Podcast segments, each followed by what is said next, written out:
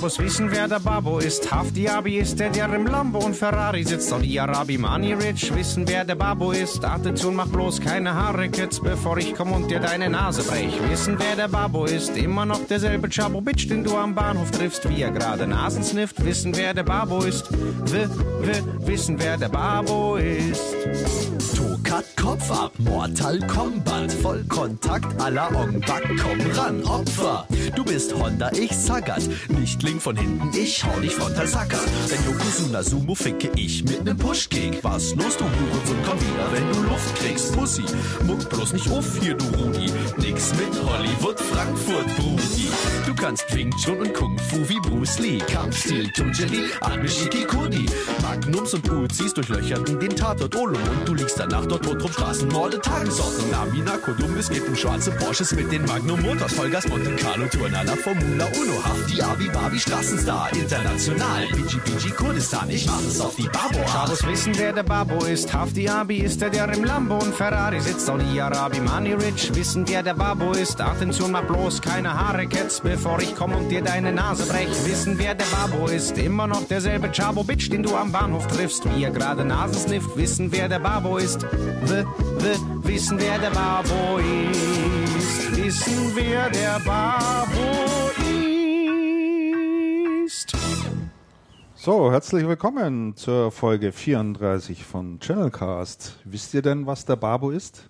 Oder Nein. wer der Babo ist? Einen schönen guten Morgen, nein. Ja, genau. Zunächst erstmal guten Morgen, Andreas, servus. Morgen Christian. Und morgen Damian. Damian. Moin, moin. Ja, deswegen heute mal ein etwas ungewöhnlicher Einstieg. Ähm, ich wollte jetzt tatsächlich mal den Test machen, wie fit ihr beim Thema Jugendsprache seid. Aha. Vielleicht habt ihr es mitbekommen, Langenscheid macht einmal im Jahr, stellen die das Jugendwort des Jahres vor. Äh, ja, und äh, dieses Jahr war es das Wort Babo. Babo. Ja, ja, was ist der Babo? Ja, also Chabos wissen, wer der Babo ist. Also ihr wisst es nicht offensichtlich. Nee. Ich wusste es auch nicht, muss ich ehrlich sein. Ich weiß es jetzt natürlich mittlerweile. Aha. Der Babo ist der Chef. Ach so. Also Wo kommt das her? Babo? keine Ahnung. Ich vermute, glaube ich, eher so aus dem türkischen Bereich. Ich kenne nur den Also- Bibo von der Sesamstraße. Und, und den, den äh, Bilbo kenne ich noch. Wer ist das? Bilbo ist äh, Bilbo Beutlin, Herr der Ringe. Ach Ah, Gott, ja. gut, da kenne ich mich nicht aus. Bilbo Beutlin, ja. Also wusste keiner, wer der Babo ist. War jedenfalls hier eine kleine Parodie, das Stück, was wir da eingespielt haben, auf das eigentliche Lied von der Rapgruppe Haftbefehl. Kennt vielleicht der eine oder andere auch. Und äh, hier wurde das mal ein bisschen äh, im Jazz- und Swing-Stil ein bisschen weitergebracht. Im letzten Jahr war übrigens das äh, Jugendwort des Jahres YOLO. Das kenne ich auch nicht. Muss, muss man auch nicht. Ich, ich kann es auch nicht. YOLO, YOLO heißt, äh, ist die Abkürzung für You Only Live Once. Du Ah. lebst nur einmal und ist also eine Aufforderung, seine Chance zu nutzen und sein Leben zu genießen. Carpe Diem sozusagen. Genau, YOLO. Für uns alte Ja, Männer. richtig. Und äh, nochmal das Jahr davor war es Swag.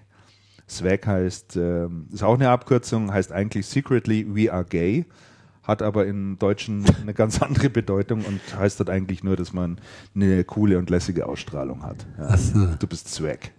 Echt? Du bist cool. du, bist, du bist Swag. Klasse. Wahnsinn. Ja, äh, genau. Ja, äh, Channelcast, äh, der offizielle Bildungskanal für all diejenigen, die ihr Geld mit dem Verkauf von Hardware, Software und Dienstleistungen verdienen müssen, wie auch immer. Letzte Sendung im Jahr. Äh, und äh, wir haben heute ein bisschen später angefangen. Wir senden jetzt in der Früh. Wir wollten eigentlich um 10 starten, ging aber nicht ganz, weil ich glaube, so um 20 vor 10 klingelte es beim Andreas an der Tür und wer stand davor? Der Stefan Tiefenthal. Überraschungsbesuch. Überraschungsbesuch. Der war, ist zurzeit auch in München und wusste, dass wir ähm, heute nochmal äh, eine Sendung aufzeichnen und hat uns da kurz davor besucht. Finden wir sehr, sehr nett. Also jederzeit willkommen, wer mal dazu stoßen möchte. Und ja, mit dem mussten wir jetzt natürlich noch ein bisschen quatschen, wenn er schon mal da ist. Und deswegen auch unser leicht verspäteter Start. Aber für alle, die das Real Life hören, also später hören, ähm, für die sollte es kein Problem sein. Hier, da wird ja schon erklärt im Chat. Barber ist abgeleitet von dem türkischen Wort Barbar. Das heißt, ah, das kann ich nicht lesen, dann muss ich jetzt wahrscheinlich auf, dies, auf eine andere Seite hier. Das heißt Chef wahrscheinlich, ne? So kann ich das hier nicht lesen. Was denn? Na, im Chat schreibt einer. Ja, das sagt der, der Jochen Zipp schreibt das gerade. Ah ja. Und sagt, und heißt auf Deutsch Papa, also so ist wie Vater. Papa, okay. Siehst du? Ah ja, Papa, da schreibt es ganz genau. Wunderbar. Ja, vielen Dank für die Erklärung. So, jetzt bin ich auch drin. Merkt ihr übrigens, dass in der Früh äh, wesentlich mehr Leute hier live zuhören und im Chat sind als, als Ja. abends? Sollte uns zu überlegen geben. Irgendwie knistert es leicht, oder? Habt ihr das auch Ein drauf? bisschen, ja. Ein bisschen, ja. Das ist wahrscheinlich. Ich brauche mal neue Kabel. Naja, gut, wird schon einigermaßen gehen. So, ja, dann lass uns mal schauen, was wir für heute alles auf dem Programm haben zum äh, Jahresabschluss. Und ich denke, wir werden sicherlich auch äh, das Jahr vielleicht noch mal ein bisschen Revue passieren lassen, was uns so aufgefallen ist. Vorbereitet sind wir jetzt nicht, wie immer, aber ähm, das machen wir einfach so. Vorbereitungen werden bei sowas völlig überschätzt. Ja, denke auch. Wir fangen an. Äh, äh, genau, Posteingang gab es diesmal nichts. Ist nichts zu verzeihen. Schade. Nichts angekommen. Jetzt zu Weihnachten hätten wir doch eigentlich mit dem Gegenteil gerechnet, oder? Da hätte sich, Ach was. Da hätte sich natürlich der Blick auf unseren Wunschzettel bei Amazon mal gelohnt. Ne? Posteingang ist völlig überbewertet. Ist das jetzt dein Standardspruch für alle Themen heute, oder? Standardsprüche sind völlig. Ich glaube, der an Andreas, äh, Andreas will den Titel der Sendung setzen. Ja, genau. Alles völlig überbewertet. Wahrscheinlich liegt es daran. Ähm, ja, wir fangen an mit, äh, äh, mit aktuellen und mit aktuellem und äh, der ein oder anderen Personalie. Und äh, im vergangenen Monat äh, haben wir da schon ein paar Sachen, die hier passiert sind. Eine, eine ganz aktuell, die war, glaube ich, gestern oder vorgestern, wurde es zumindest offiziell ähm, verkündet. Frank Brünte wird neuer Vertriebschef bei Also. Frank Brünte war ja bis dato Retail-Chef dort Genau. Und äh, ja, kommt eigentlich aus der Druckerecke. Ja, Druckerszene. Okay, Epson, Mhm. Dann waren wir kurz bei Bechtle. War kurz bei Bechtle als kurz. Bereichsvorstand oder Bereichsleiter, wie nennt sich das da? Damian, du kennst dich aus.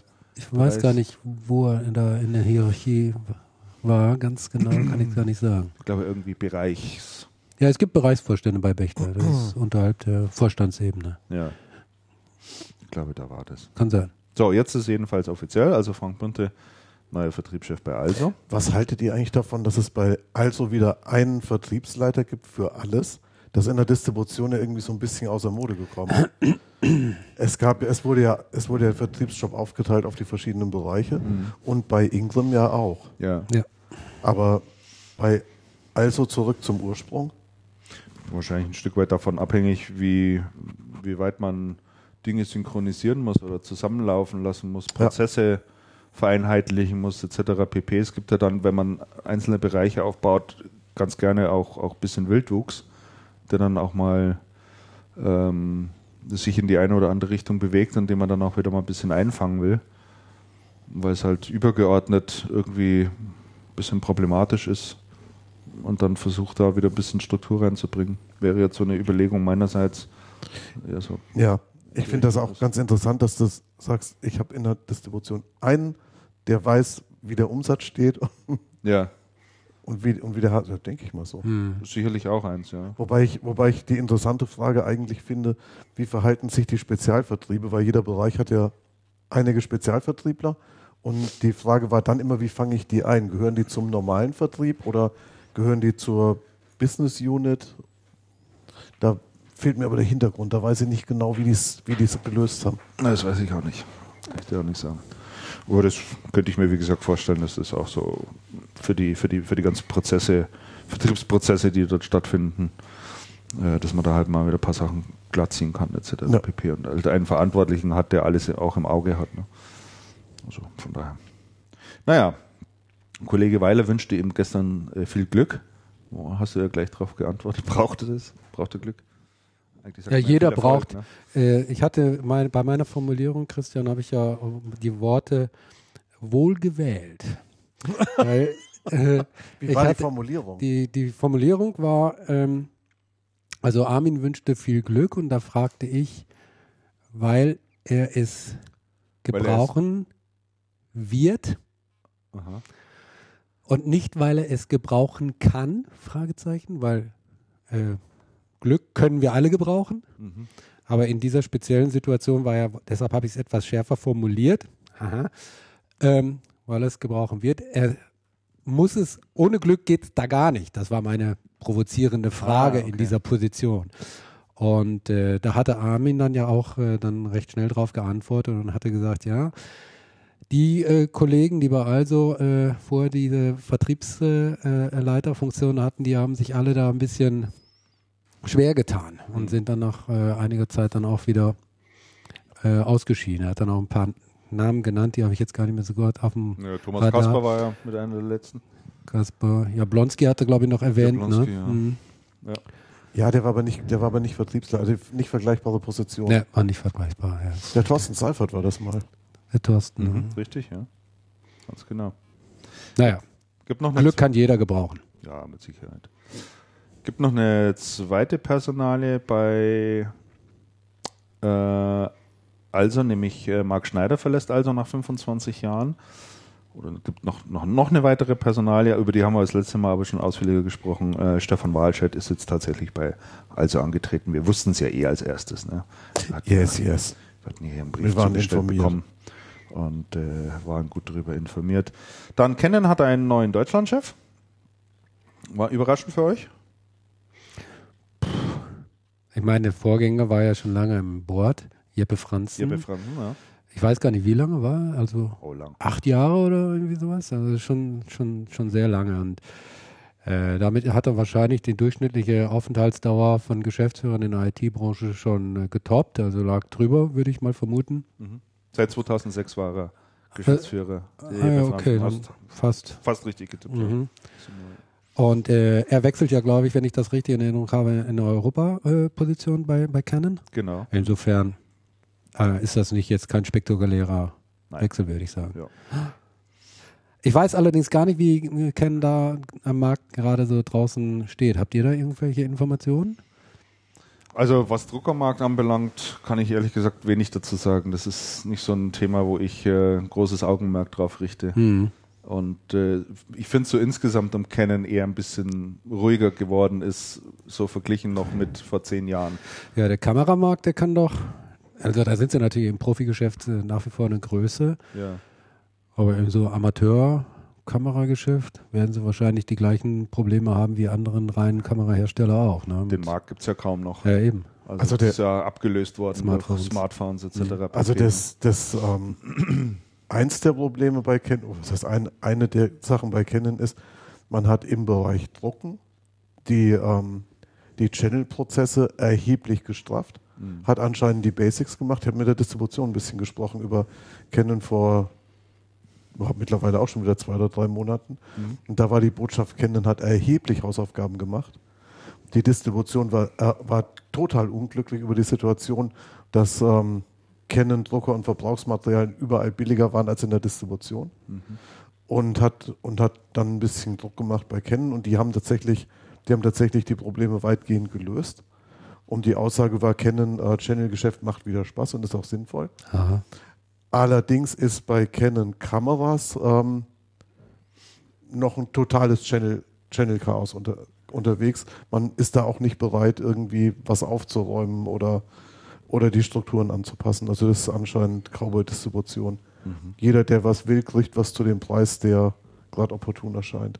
Also wirklich sehr strukturlos. Die, ähm, die Distribution hatte darauf hin, das, das hatte man gar nicht so mitbekommen. Ich habe eine Zeit lang überhaupt keine Canon-Kameras mehr in der normalen Distribution gesehen, also bei den, bei den großen. Und, ha- und habe mal nachgefragt und hab gesagt, ja, wenn, das, wenn die Kameras überall billiger sind als bei uns, bei Amazon und, die Kunden halten uns doch für Deppen. Preis ist ja auch eine Kompetenz. Wenn wir die, wenn wir die adäquaten Preise nicht haben, dann erscheinen wir inkompe- in- inkompetent. Das haben wir bei Canon so mal adressiert und dann haben wir gesagt, okay, dann lassen wir das halt. Was jetzt daraus geworden ist, weiß ich nicht. Aber das ist vor, ein- das ist vor ein paar Monaten so gewesen. Naja. Da war dann, da war dann Canon raus aus der normalen Distribution. Nun gut. Mit den Kameras, nicht mit den Druckern. Ja. So. Eine weitere Personale im Bereich Distribution ist äh, bei Tech Data. Äh, Jürgen Jovanovic. Äh, Jovanovic äh, wird Sales Director bei Tech Data Mobile. Der kommt meines Wissens nach von NT Plus, ne? Ja. Er war lange Zeit bei NT Ja. Plus dort als auch, im, auch im Vertrieb. Und dann haben wir noch eine Personale zu Acer. Walter Deppeler ähm, wird Acer verlassen. Und äh, ja, der war ja auch nun mal ganz lange Zeit da. Ne? Ja, War der nicht schon da, als wir 1995 hier Ja, die ja, CP ja, ja. oder ein CRN Ja, ja, gegründet ja, haben? War der doch schon Ja, in ja, Deutschland, ne? Ja, War in Deutschland, ja. der, genau. der war nach dem nach der Sprengung von Klaus Moos und Team wurde Deppeler dann Genau. auch Deutschlandchef. Der war ja vorher in der Schweiz. Und ich glaube, der Deppeler ist zugekauft worden mit, also wenn mich nicht alles täuscht, mit äh, Texas Instruments. Ich glaube, der kam von Texas oder war ursprünglich Texas Instruments ähm, Travel Made Notebooks. Das kann gut sein, ja. Da war der mit dem mit dem Lanchi zusammen, der war das auch.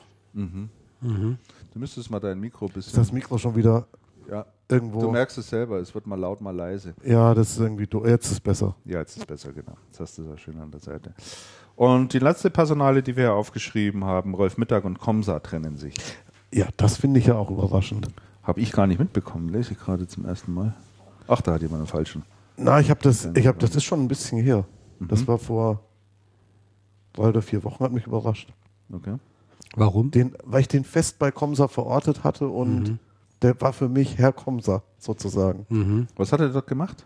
Der Marketing. Marketing. Okay. Stimmt das? Das habe ich jetzt so völlig ungeschützt gesagt. ich denke ja. Wird schon stimmen.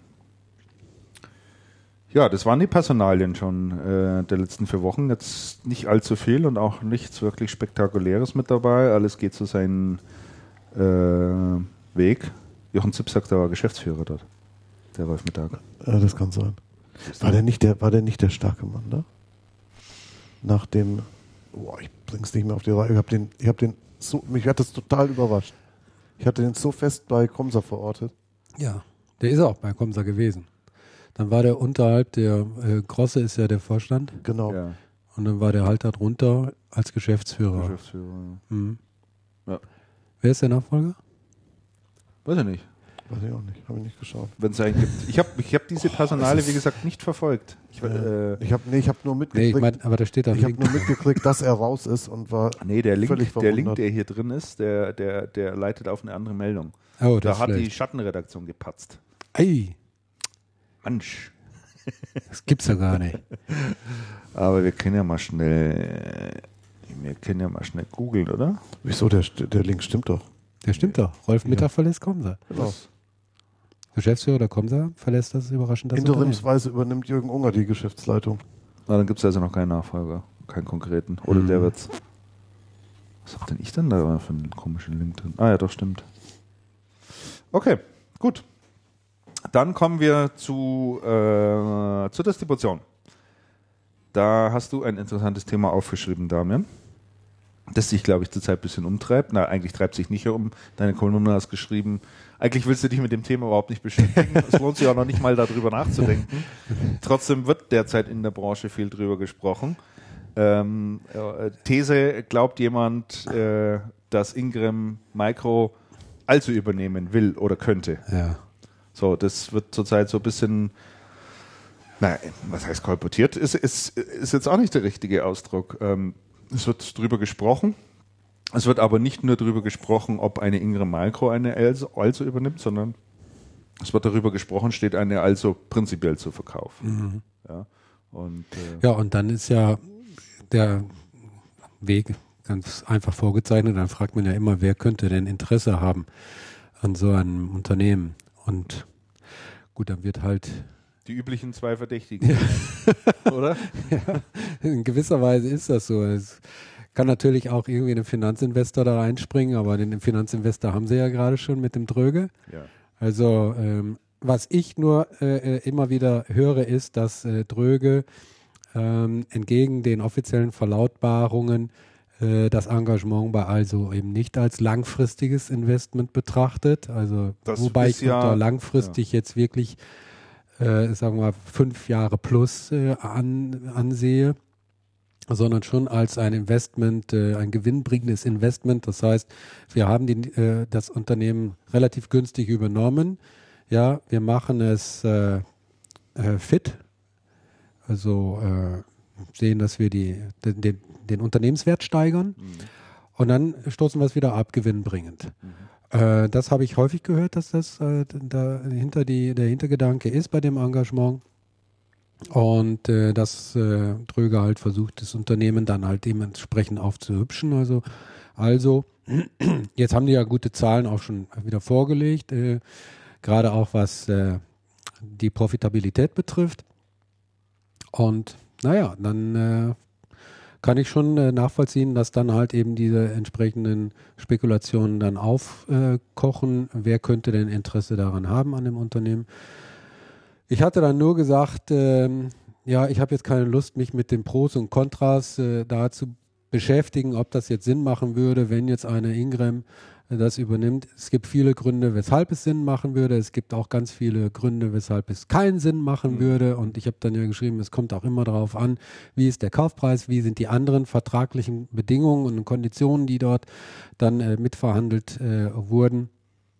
Und deshalb ja, ist es für mich halt so ein Glasperlenspiel, jetzt darüber nachzudenken, macht es Sinn oder macht es keinen Sinn. Aber interessant finde ich schon, dass du, dass du auch nochmal äh, betonst, dass ähm, Dröge offensichtlich tatsächlich darüber nachdenkt, die also gewinnbringend zu verkaufen, weil seine offiziellen Statements, die man lesen kann, die er auch in Interviews gibt, lauten ja immer, äh, die Invests, die er macht, sind langfristiger Natur und er möchte äh, sein Geschäft auch eigentlich vererben an seine Enkel. Mhm. Ja, also das hat er ja so wörtlich mal gesagt in einem Interview.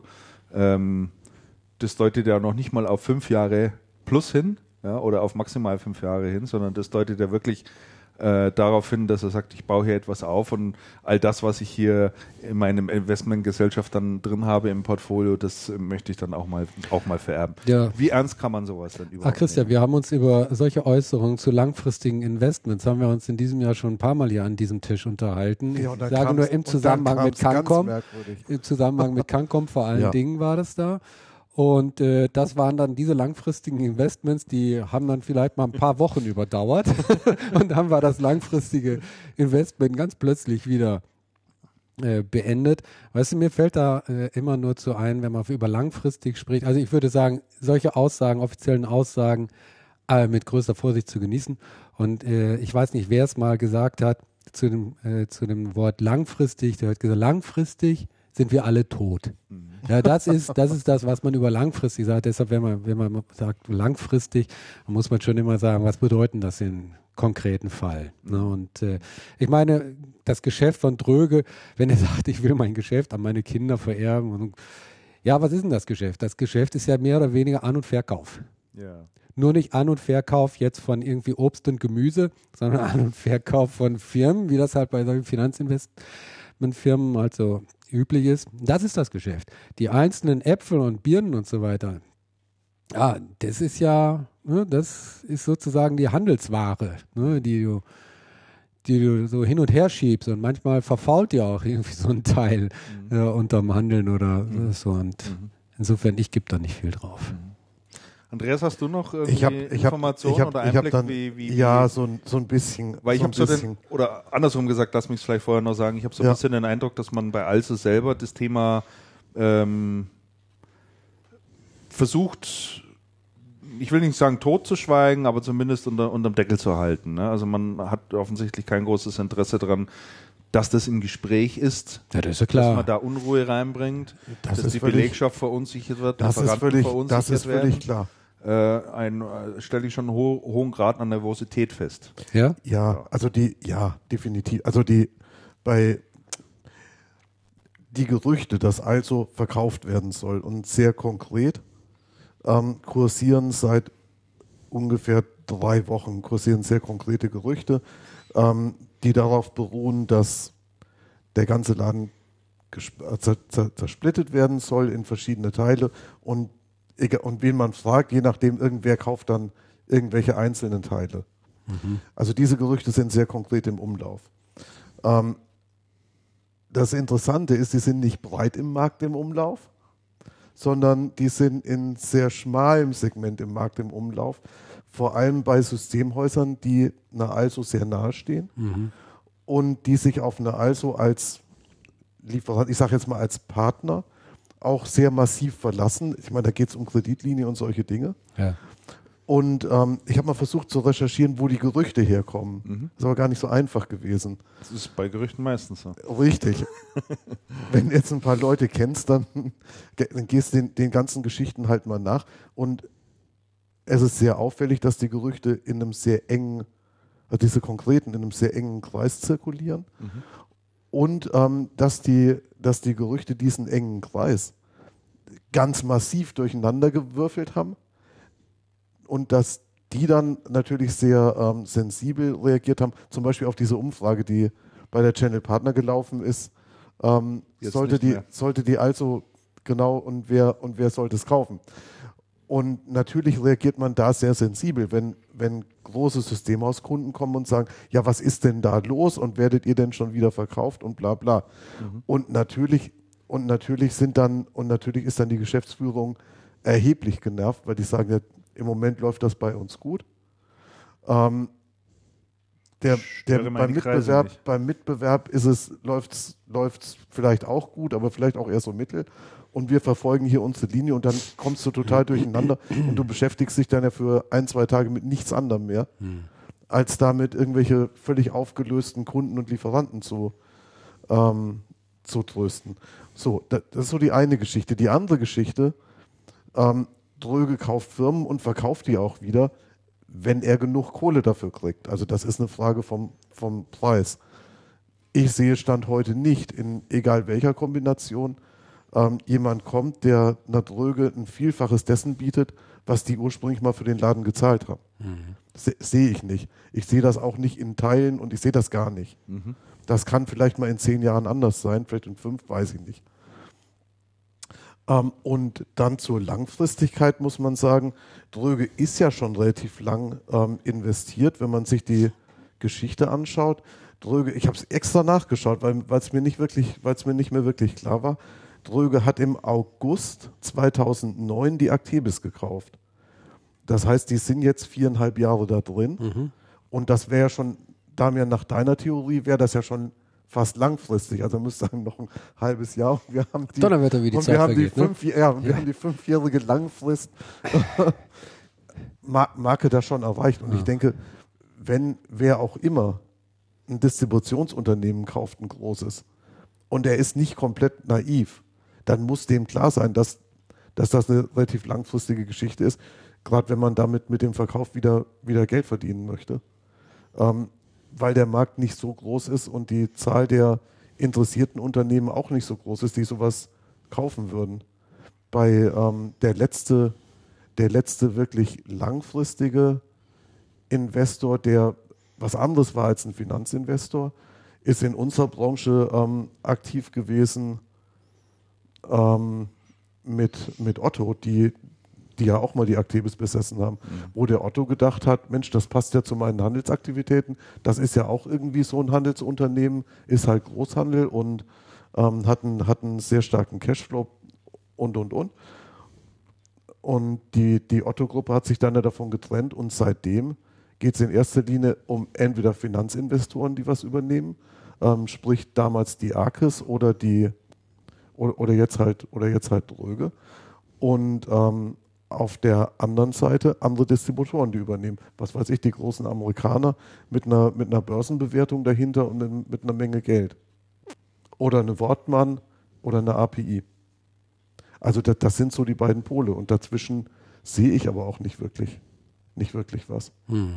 Und ich glaube nicht, dass jetzt ein Finanzinvestor, wie auch immer geartet, zu Dröge geht und sagt, hey, hast die, hast die also damals günstig gekauft, komm, ich gebe dir das Zehnfache Ja, und nimm's, und nimm's mit. Äh, Ja. Ich sehe es Ich nicht. stimme dir zu. Woher soll es kommen? Ja.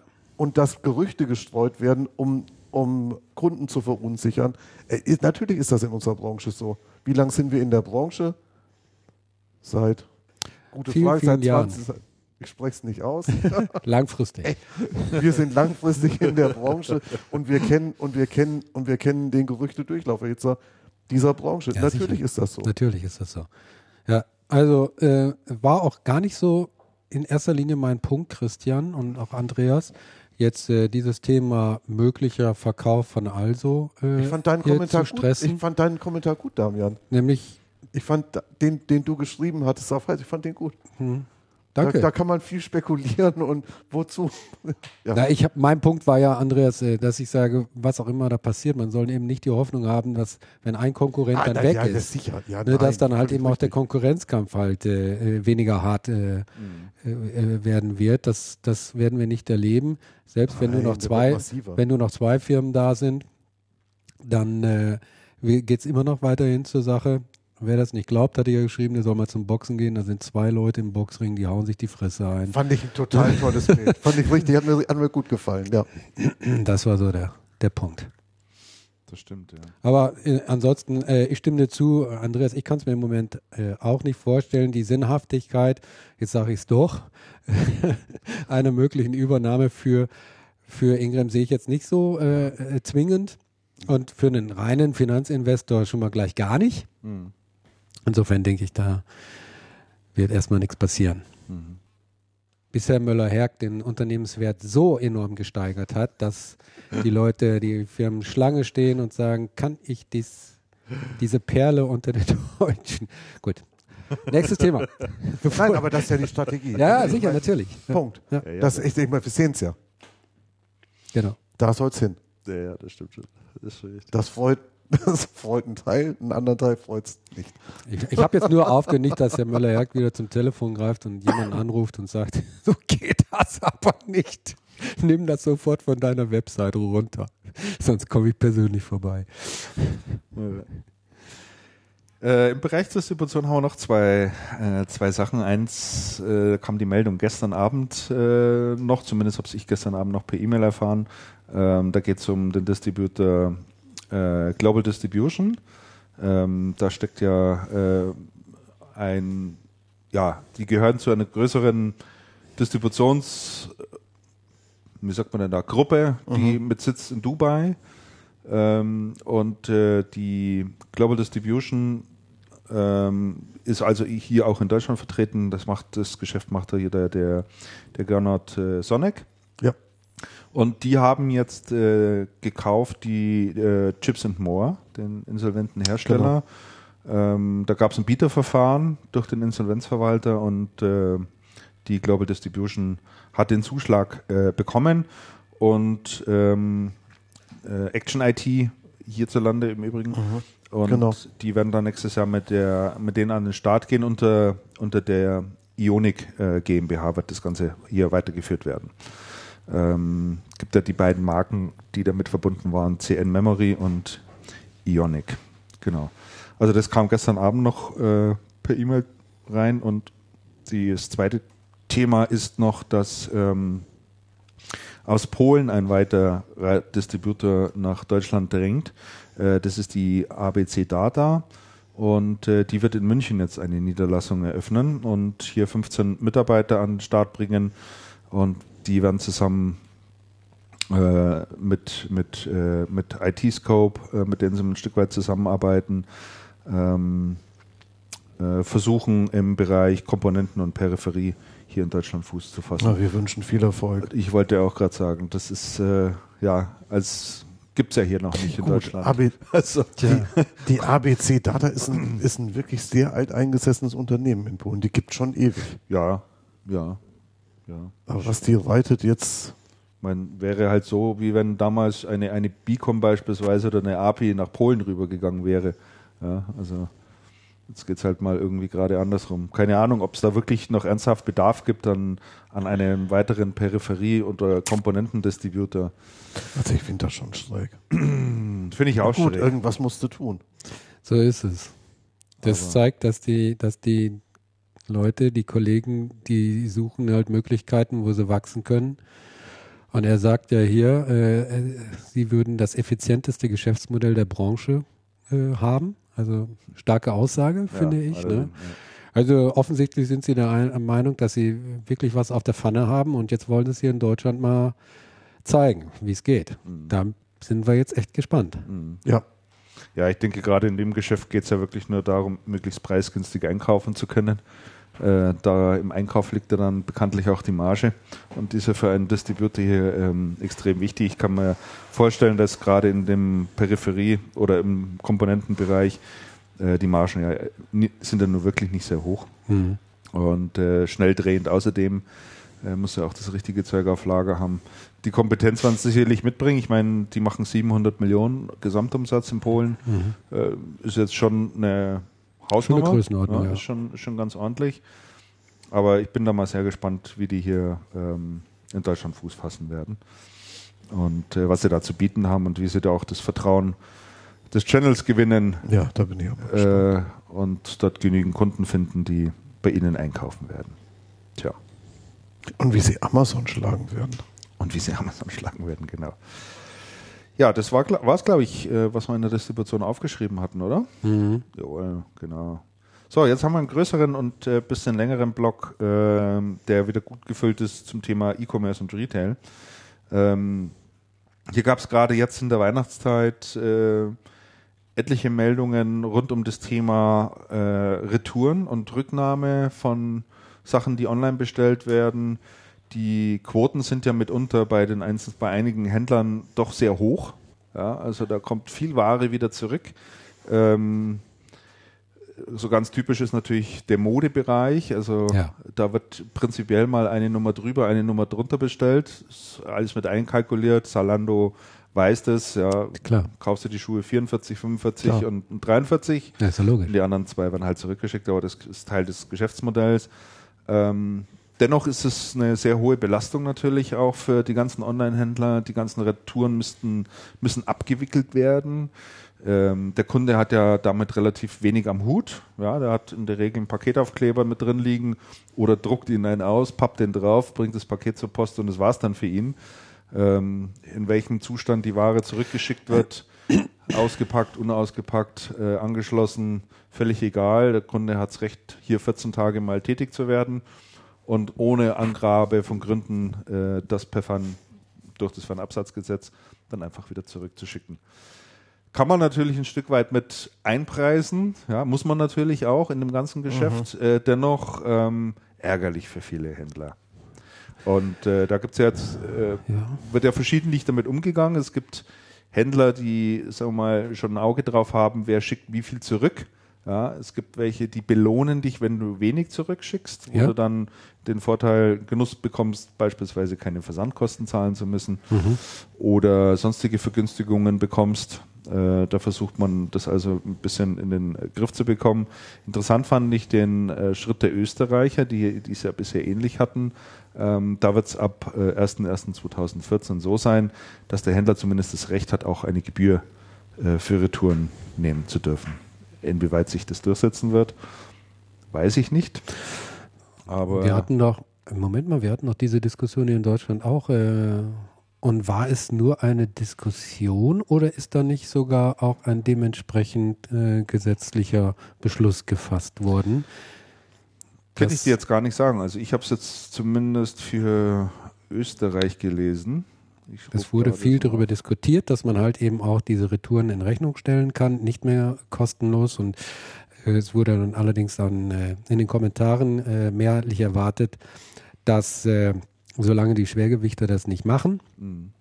es so gut wie keiner machen wird, weil wenn Amazon das halt eben anbietet, wir nehmen weiterhin die Retouren kostenlos zurück, dann kann es sich kaum jemand leisten, äh, das zu chargen. ne? Mhm. Im Grunde, äh, prinzipiell finde ich das aber natürlich absolut nachvollziehbar, ähm, dass die Handelsunternehmen, die E- die die E-Tailer natürlich dann äh, diese hohe ähm, Kostenbelastung und insgesamt den Aufwand auch gerne weitergeben würden. Ne? Das denke ich schon. Und allerdings, wie du richtig gesagt hast, äh, Christian, das ist nun mal eben Bestandteil des äh, Modells. Wenn ich in den Laden reingehe, verschiedene Schuhe ausprobiere, dann, dann probiere ich auch verschiedene Schuhe Ja. äh, aus und nehme nehm dann eins mit.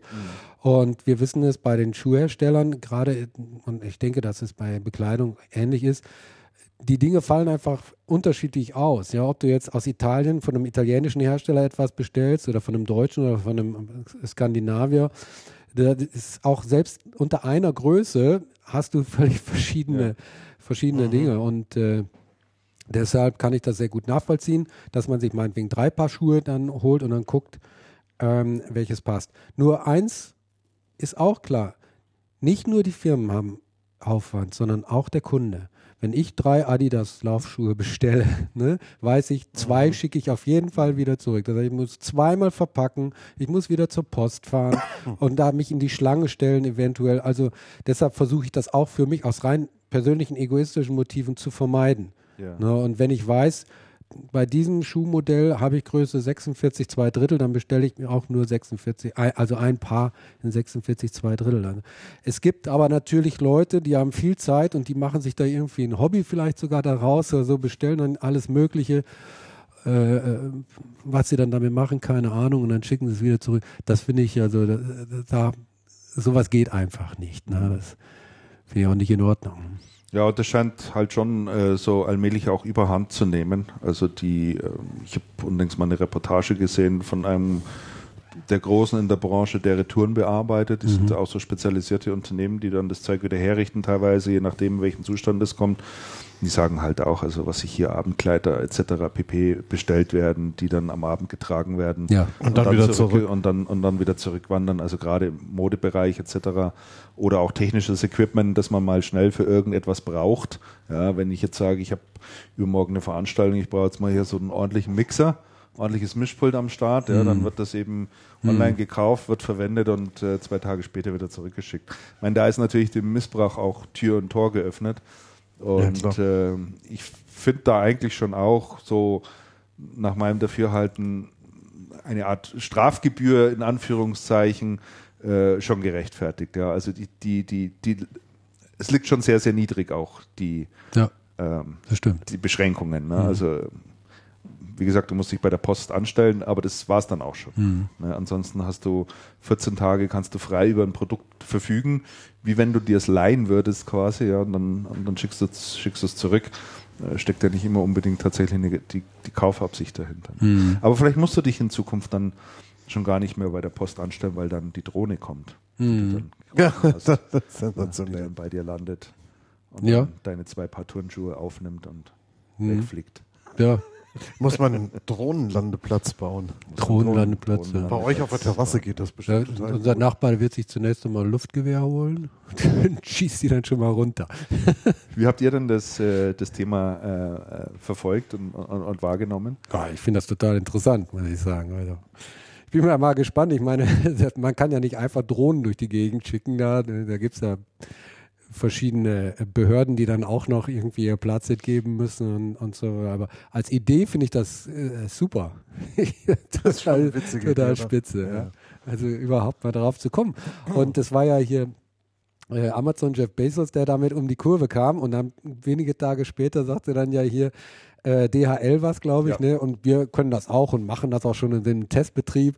Das fand ich wirklich witzig. Ja. Mhm. Also es war schon sehr gekonnt natürlich von Jeff Bezos, aber da ist er Meister drin, er hat es natürlich ähm, direkt im, im Umfeld von Cyber Monday und Black Friday natürlich gesagt, um mhm. dann nochmal hohe Aufmerksamkeit zu bekommen.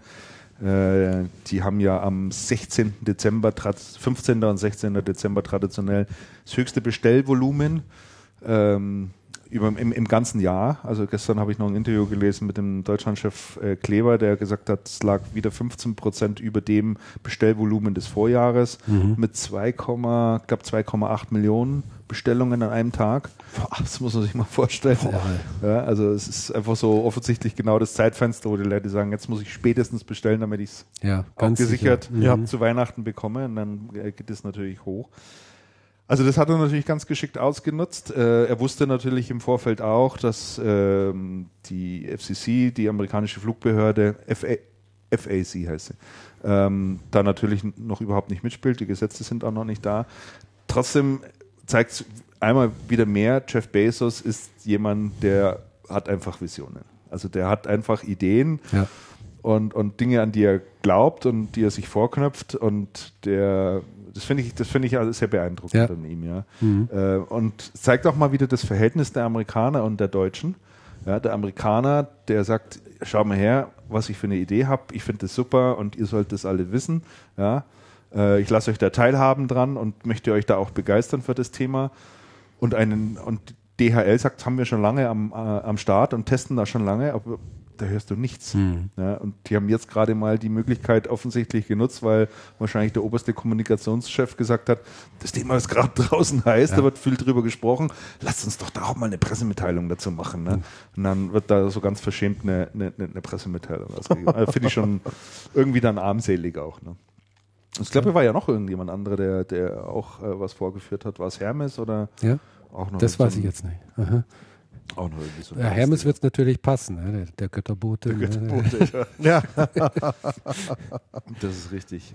Aber es war ja dann rund um das Thema Drohnen einige, die dann auch aufgestanden sind, auch Hersteller von äh, entsprechenden Geräten und äh, es gibt ja da auch einige Startups und durchaus auch sehr interessante ähm, Vorhaben. Äh, eins ist unter anderem die medizinische Versorgung in, in Afrika ähm, auf beschwerlichen Wegen, wo man, wo man weiß, dass Medikamente ewig und drei Tage unterwegs sind äh, und aber ganz dringend benötigt werden. Da kann natürlich Drohnen auch, auch helfen. Äh, da haben wir natürlich auch relativ wenig Besiedlung. Äh, dass das Ganze wahrscheinlich nicht so dramatisch, aber ich könnte mir das jetzt ehrlich gesagt so hier München etc. pp. nicht vorstellen, dass da hier so äh, Drohnen durch die Luft sausen. Ich meine, da denkt, weiß natürlich jeder, was passiert da eigentlich, wenn die Dinge da einfach runterfallen, äh, kein Sicherungssystem haben und so weiter. Das ist schon alles problematisch. Landeplätze Ja, sicher. etc. pp. Ne? Also ja, wird wahrscheinlich äh, Nische, aber äh, wird vermutlich auch kommen. Ich denke schon, dass der das wirklich ernst meint hier bei, bei Amazon. Und äh, der probiert ja vieles aus. Jetzt auch äh, Lebensmittelhandel ist jetzt so ein Thema, was er für sich Ja. entdeckt hat. Amazon Grocery und auch äh, Großhandelsgeschäft Mhm. packt er jetzt auch an Mhm. äh, mit Gütern des alltäglichen Bedarfs, wo du also sagst, äh, kaufe ich mal eine Palette Küchenrollen ein. Ne? Gibt es billiger. Mein Name ist Lose und ich kaufe jetzt hier ein. genau. Nee, soweit ich das verstanden habe, gibt es äh, bestimmte Kisten, die eine bestimmte Abmessung haben. Äh, ist ganz hoch standardisiert und da kannst du von so Sachen, die en gros verkauft werden, kannst du die Kiste vollpacken mit was du willst und zahlst dann äh, einen ganz bestimmten Preis dafür. Ein ganz interessanter Ansatz. Naja, aber Amazon, denke ich, war eh eins der Unternehmen, über das wir hier viel gesprochen haben. Dieses Jahr. Dann äh, habe ich mir noch aufgeschrieben, das fand ich auch ganz interessant, äh, Medimax setzt auf sprechende Notebooks. Äh, da fand ich, ja, äh, es stimmt eigentlich, da ist noch nie jemand äh, vorher drauf gekommen. Wenn man heute äh, in so einen Retailer reingeht oder in einen Laden reingeht, in dem Notebooks präsentiert werden, siehst du in der Regel ein Gerät und einen schwarzen Bildschirm. Ne? Alles, Eigentlich alles andere als spannend. Ja. Ja. Und Medimax hat jetzt zusammen mit einem Dienstleister, äh, der sich darauf spezialisiert hat, ähm, ja, wie sagt man denn da, äh, eine Art Präsentation auf dem Notebook laufen zu lassen, in dem also nicht nur die technischen Spezifikationen äh, drüber wandern, sondern auch Verkaufsargumente etc. pp. Und dir das eben auch äh, vorgelesen wird, versuchen die das mal zu machen. Und es kommt offensichtlich bei den Verkäufern auch ganz gut an, das Thema. Also die ersten Erfahrungen, die man hier zumindest genannt hat, äh, sind sehr positiv. Das kann ich mir vorstellen. Nur war ich ehrlich gesagt, ich war noch nie in einem Medi Medimax, glaube ich, drin. Wo, ist, wo wäre denn da der nächste? Ich habe keine Ahnung. Oh, wüsste ich jetzt auch nicht. Ich glaube, in München gibt es gar keinen. Gibt es keinen, ne? Ja, ich glaube nicht. Woanders hin. Tja, Promarkt hat die äh, letzten Filialen geschlossen und ähm, war ja auch ab, ab, absehbar und das hat aber den Saturn-Chef gleich dazu veranlasst, äh, mal nach vorne zu springen und zu sagen, jawohl, ähm, wir sind jetzt beim Onlinehandel auch ganz weit vorne und mit im Spiel und den größten Schlager, den wir am Start haben, das ist die Filialabholung. Ihr erinnert euch noch an das Thema? Ja, absolut. Thema. Haben wir mal ziemlich ausführlich darüber gesprochen, inwieweit sowas Sinn macht oder nicht. Ähm, Saturn-Chef sagt ja, Riesenthema. Also das ist genau das, auf das die Welt gewartet hat. Und äh, deswegen sind wir da jetzt ganz weit äh, mit vorne. Das hat er zumindest ähm, in der Tageszeitung Die Welt geäußert. Und ja, wie, wie, wie verfolgt ihr das Thema Saturn und Online? Ist da was dran? Habt ihr nähere Informationen? Ich habe die Zahlen schon lange nicht mehr angeschaut. Also Also wenn man äh, Metro ich- ich und, und ja MSH äh, äh, so hört, dann äh, entwickelt sich das ja alles ganz prächtig.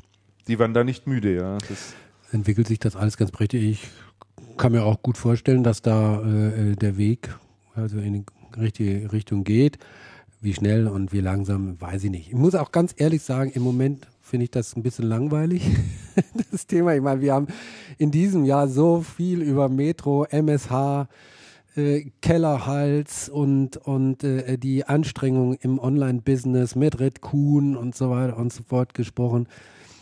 Äh, Im Moment äh, finde ich das Thema wirklich jetzt ein bisschen, Jetzt reicht's. bisschen, reicht's. bisschen äh, langweilig.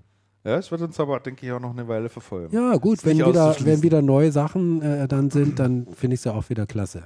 Also, ne, wir, ey, wir müssen unbedingt mal, das finde ich spannend, wenn wir mal jemanden hier hätten. Ne? Vielleicht mal den Martin Wild, der jetzt offensichtlich doch Fest richtig fester fest dort Geschäftsführer ist, ja. von Red Kuhn ist. Das wäre mal, finde ich mal eine interessante Sache, Ja. äh, den, den hier am Tisch zu haben in unserer Runde. Ich weiß nicht, ob er da von, von der MSH-Gruppe grünes Licht bekommen würde. Stelle ich mir eher schwierig vor. Ja, da müssen wir halt jemanden nehmen, äh, der darüber spricht, der über MSH spricht und so. Ne? Mhm. Wollten wir nicht mal Arndt von Wedemeyer einladen oder so? Ja, den wollten Ja, wir mal Das wäre doch mal, Ja. das wäre doch mal interessant. Hm? Oder hier deine Spätzle von Konrad. Andreas. Von Konrad Elektronik. Konrad, Kennst du die Firma Ich nicht? kenne das Unternehmen. Die Diesen sind, Namen höre ich zum ersten die Mal. jetzt hier Get Goods gekauft haben. wäre auch mal interessant. Handstreichartig. Wir könnten den jungen Mann von Get Goods mal ranholen, der dieses herrliche Video-Interview gegeben hat. Naja, Der- der, das war der, der, der Mies. Rockstedt Ja, Mies. ja, ja, ja, ja, fand ich ja, fand ich ja sensationell. Naja, Ah, sensationell das wär's in eine doch. bestimmte Richtung. ja, ich war völlig begeistert.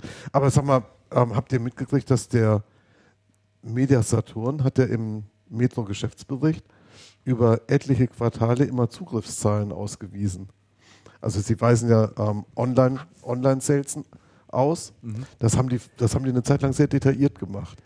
Und es gibt jetzt einen Wert, der heißt ähm, Online-Sales in Millionen von letztem Jahr neun, neun Monatszahlen auf dieses Jahr neun Monatszahlen plus 75 Prozent von 484 auf 848 Millionen. Ähm, es wird aber nicht aufgeschlüsselt, wie viel Media Saturn ähm, Red Kuhn. Und es werden die Zugriffszahlen auch nicht mehr aufgeschlüsselt. Das heißt, jetzt, wo man vollmundig verkündet, hey, alles total super, wird nichts mehr ausgewiesen. Hm. Schade eigentlich. Hätte Ja. ich mir gewünscht. Bleibt immer undurchsichtig irgendwie, ne? Das war eine Zeit lang sehr durchsichtig. Aber vielleicht war das zu durchsichtig. Schon davon wieder abgewichen. Ja. Das kann gut sein, ja. Ja, weil das hätte ich schon mal interessant gefunden, wenn man die, wenn man die Behauptung so in den Raum stellt und dann gleichzeitig aber die Belege wegrationalisiert. Hm. Wenn wir schon nicht über den, äh, den Onlinehandel sprechen, äh, Damian, Ja.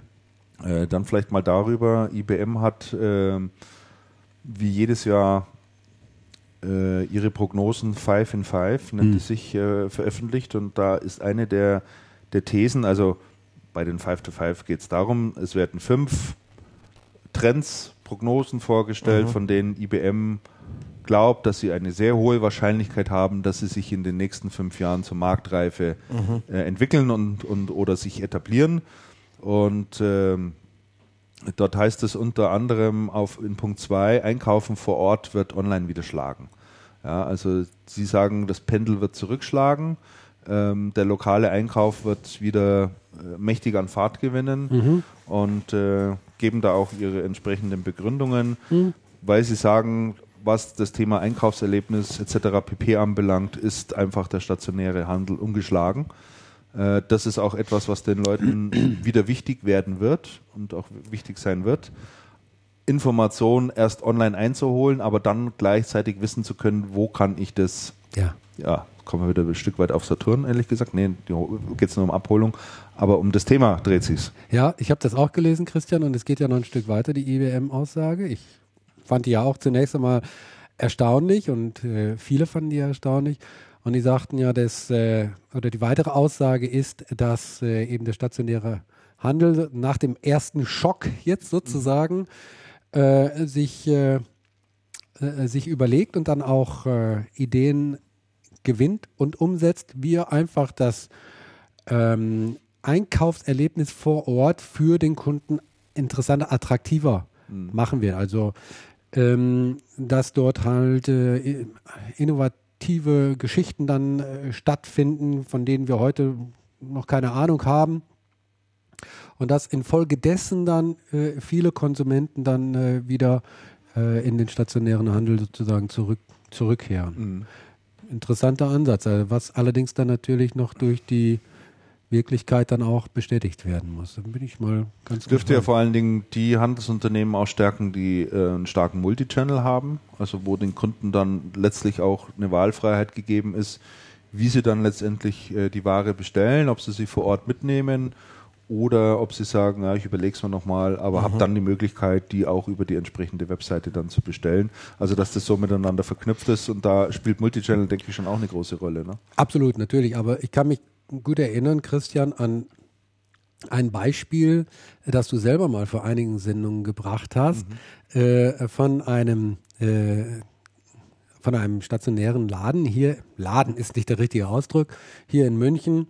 Äh, was war das nochmal? Sportcheck wahrscheinlich. Nein, Sportcheck war es nicht, aber geht in die Richtung äh, Globetrotter. Globetrotter. Globetrotter war es, ja. Äh, ja? Mhm. Wo ja der Geschäftsführer mal gesagt hat, also die, wir könnten eigentlich auch Eintritt nehmen ja. für unsere Läden, weil die Leute also wirklich äh, dort in Massen äh, dahin pilgern. Warum tun sie das? Weil die da eine Möglichkeit haben, äh, Dinge auszuprobieren, äh, wie sie sonst einfach nicht finden, Erlebniswelten dann auch dort ja. zu betreten und so. Und ich glaube, dass das so ein, so ein Trend oder so, ein, so eine Entwicklung ist, äh, wohin diese IBM-Aussage vielleicht hingeht. Ne? Das kann ich mir gut vorstellen. Ja, ähm, absolut. Ich meine, online ist natürlich, denke ich, oder gewinnt oder hat stark an Fahrt gewonnen aus zwei Gründen. Zum einen äh, waren natürlich oftmals Preisvorteile ausschlaggebend und ähm, die, das große Sortiment, mhm. das man mitunter gefunden hat. Ja. Und der verbesserten Möglichkeit, Dinge auch miteinander zu vergleichen. Ähm, aber das scheint nicht alles zu sein, was, was, was der Kunde wünscht. Also es geht schon auch nach wie vor um das Thema, sowas dann mal konkret auszuprobieren, Fragen stellen zu können, ähm, Dinge miteinander in, in, der Realität zu vergleichen, etc. pp. Also und das, äh, und das leistet im Moment tatsächlich nur der stationäre Handel. Also du kannst eben beim Sportcheck auch mal ausprobieren, wie so ein Ding dann in der Realität funktioniert. Also die mhm. haben dort beispielsweise eben eine große Kli Klimakammer, die mit minus, ich weiß nicht, minus 10, minus 15 Grad, keine Ahnung, mit, da kannst du Schneesturm einschalten und alles, was du willst, ja. Dann legst du dich eine Stunde im Polarschlafsack Genau, da, da kannst du halt, da kannst du dich halt mal mit dem Schlafsack reinlegen oder halt mal sagen, ich würde gerne mal diese Winterschuhe hier ausprobieren ja. oder den und den Anorak oder taugt die Sturmhaube etwas äh, ist natürlich nochmal etwas anderes als, das kannst du online natürlich dir auch alles mal bestellen, ja. Äh, dann hast du das Zeug da, dann ist aber jetzt nicht wirklich kalt draußen, dann musst du musst auch wieder warten. ja. Ja. Ne, also das sind so, ja. Absolut. Ja. So, und, und, und, das sind halt so Bereiche, wenn, wenn Händler sowas entdecken für sich und dann sagen, okay, das sind genau die Dinge, die kann online nicht abbilden. Und das dann zur Stärke auszubauen. Ich denke, da ist schon ein großer Erfolg auch gegeben. Ja. Sehe ich auch so. Und äh, ich meine, du kannst bei, bei, äh, bei Apple kannst du jedes Produkt online kaufen, aber geh mal, äh, geh mal am Wochenende oder selbst unter der Woche teilweise in den Apple Store rein. Das ist äh, unglaublich, da treten sich die Leute tot da drin. Und da stehen auch nur die Produkte auf dem, auf dem Tisch. Ja. ja. Also viel mehr findet da noch nicht mal statt. Gut, sie machen noch Schulungen nebenher, Vorführungen etc. pp. Ähm, ja, aber es, es, es, es funktioniert schon, wenn man es wenn versucht, äh, ja, es funktioniert ja heute schon. Und da brauchst du gar nicht mal jetzt solche äh, Beispiele wie Globetrotter, solche wirklich äh, visionären, zukunftsgerichteten äh, Beispiele zu nehmen. Äh, äh, nimm einen Hugendubel. Ja. Buchhandlung. Buchhandlung. Ja, also ähm, die gibt es mittlerweile ja auch in den, äh, auch in den Shopping Malls. Hier in München zum Beispiel gibt es bei in den Pasinger Arkaden, da gehe ich meistens hin, weil weil es am nächsten ist. Mhm. Ich, wenn wir in den Pasinger Arkaden sind, wir sind immer mit der Familie im, im, im, im Hugendubel, mhm. weil er einfach schon so animiert, da reinzugehen. Der ist, der, ist, der ist schön, der ganze Laden ist schön, freundlich, sagt ruft uns entgegen, kommt uns, kommt mich besuchen. Ne? Die Türen sind alle ganz weit offen. Also es gibt gar keine Türen, sondern du gehst da einfach rein, du gehst weiter und dann bist du, bist du drin. Das ist super freundlich eingerichtet. Du kannst dich inspirieren lassen. Da gibt es Bestenlisten von dem Spiegel und so. Solche Dinge. Natürlich kannst du dich hinsetzen und lesen. Es gibt für die Kinder einen eigenen Bereich, wo sie spielen, wo sie lesen können, sodass die Eltern dann auch ein bisschen stöbern. Du kannst da stöbern. Das kannst du diese Funktion stöbern, kannst du auch im Internet, aber es ist was ganz anderes. Ja. Du hast kein haptisches Erlebnis. Du läufst nicht irgendwo vorbei und nimmst mal eben das Buch in die Hand und blätterst durch und kannst es anfassen und so. Das kannst du alles nur im stationären äh, Handel machen. Insofern ist mir da auch nicht bange, ne? also dass es, äh, dass der verschwinden wird. Äh, wir nutzen beides, also ich auch benutze beides, wenn ich genau weiß, ich will das Buch haben und zwar möglichst schnell und will mich auch nicht aus dem Haus bewegen. Ich habe mir jetzt von Thomas Mann Herr und Hund bestellt. das kostet Hey. 8,50 Euro.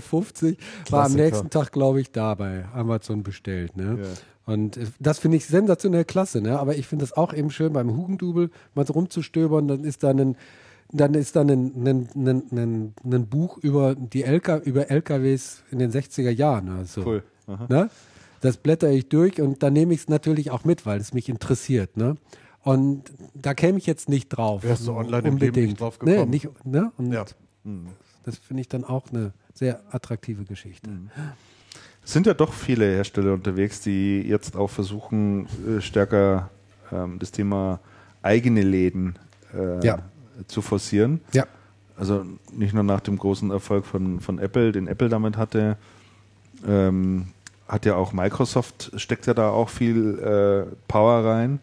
Äh, ich glaube, über 60 Läden, die die da äh, allein in Amerika an den Start bringen.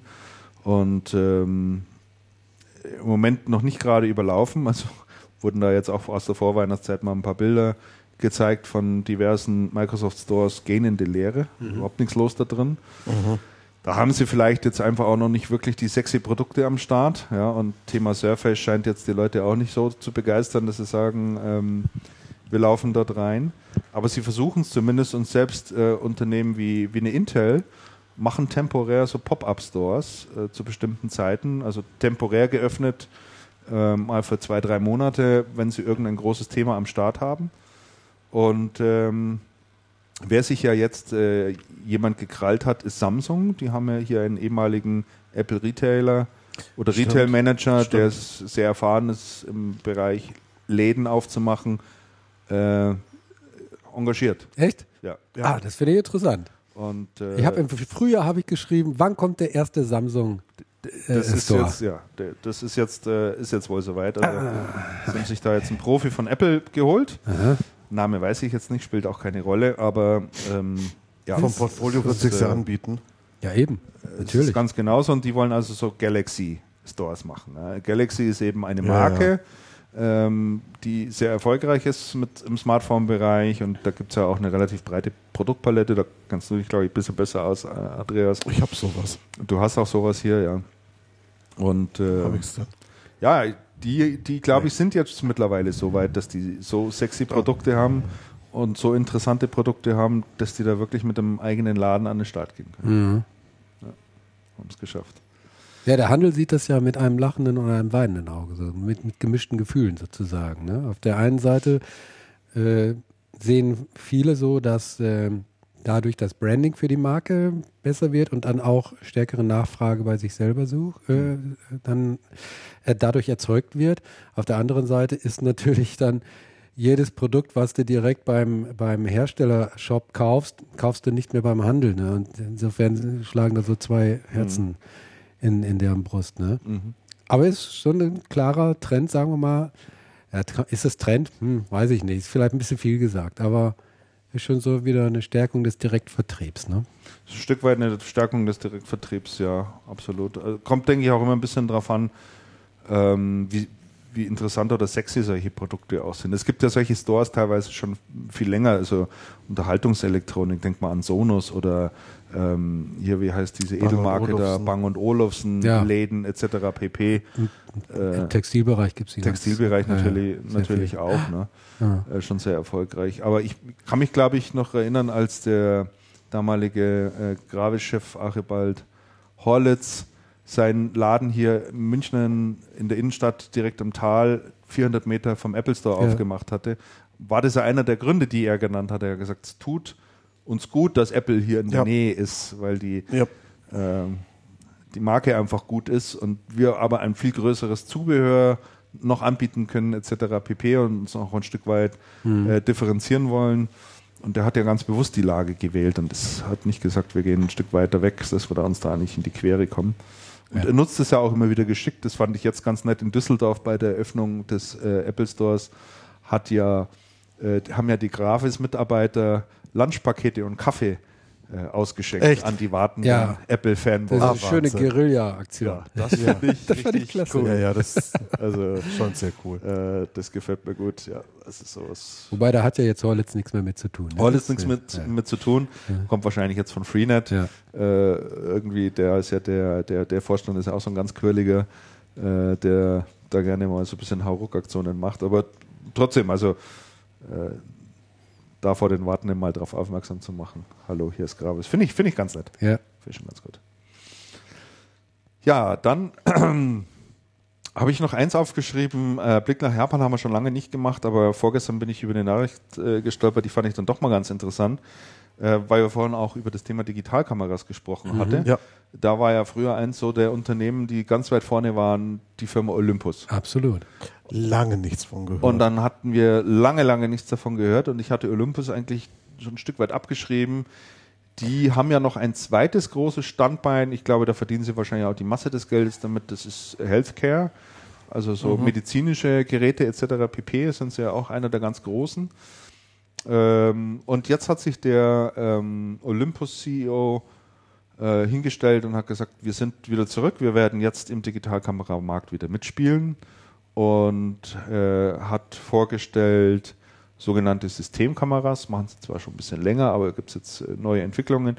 Das sind Kameras, wo du Wechselobjektiv dran machen kannst, Blitz dran machen kannst, wie bei so einer großen Spiegelreflex, aber eben sie hat keinen Spiegel. Also weitaus äh, nicht so aufwendig zu produzieren, dadurch natürlich ein Stück weit preisgünstiger. Und da gibt es gerade einen sehr starken Trend in der Richtung äh, hin zu solchen Kameras, weil sie weitaus mehr bieten können als, Smartphone, als ein Smartphone, na, durch Wechselobjektive etc. pp. Aber du nicht so viel Geld in die Hand nehmen musst, wenn du sagst, ein Spiegelreflex finde ich jetzt doch irgendwie ein bisschen übertrieben. Äh, will ich auch gar nicht mit rumschleppen. Und da ist ja dann das Zubehör eigentlich auch richtig teuer. Ähm, insofern versuchen sie es jetzt zu machen.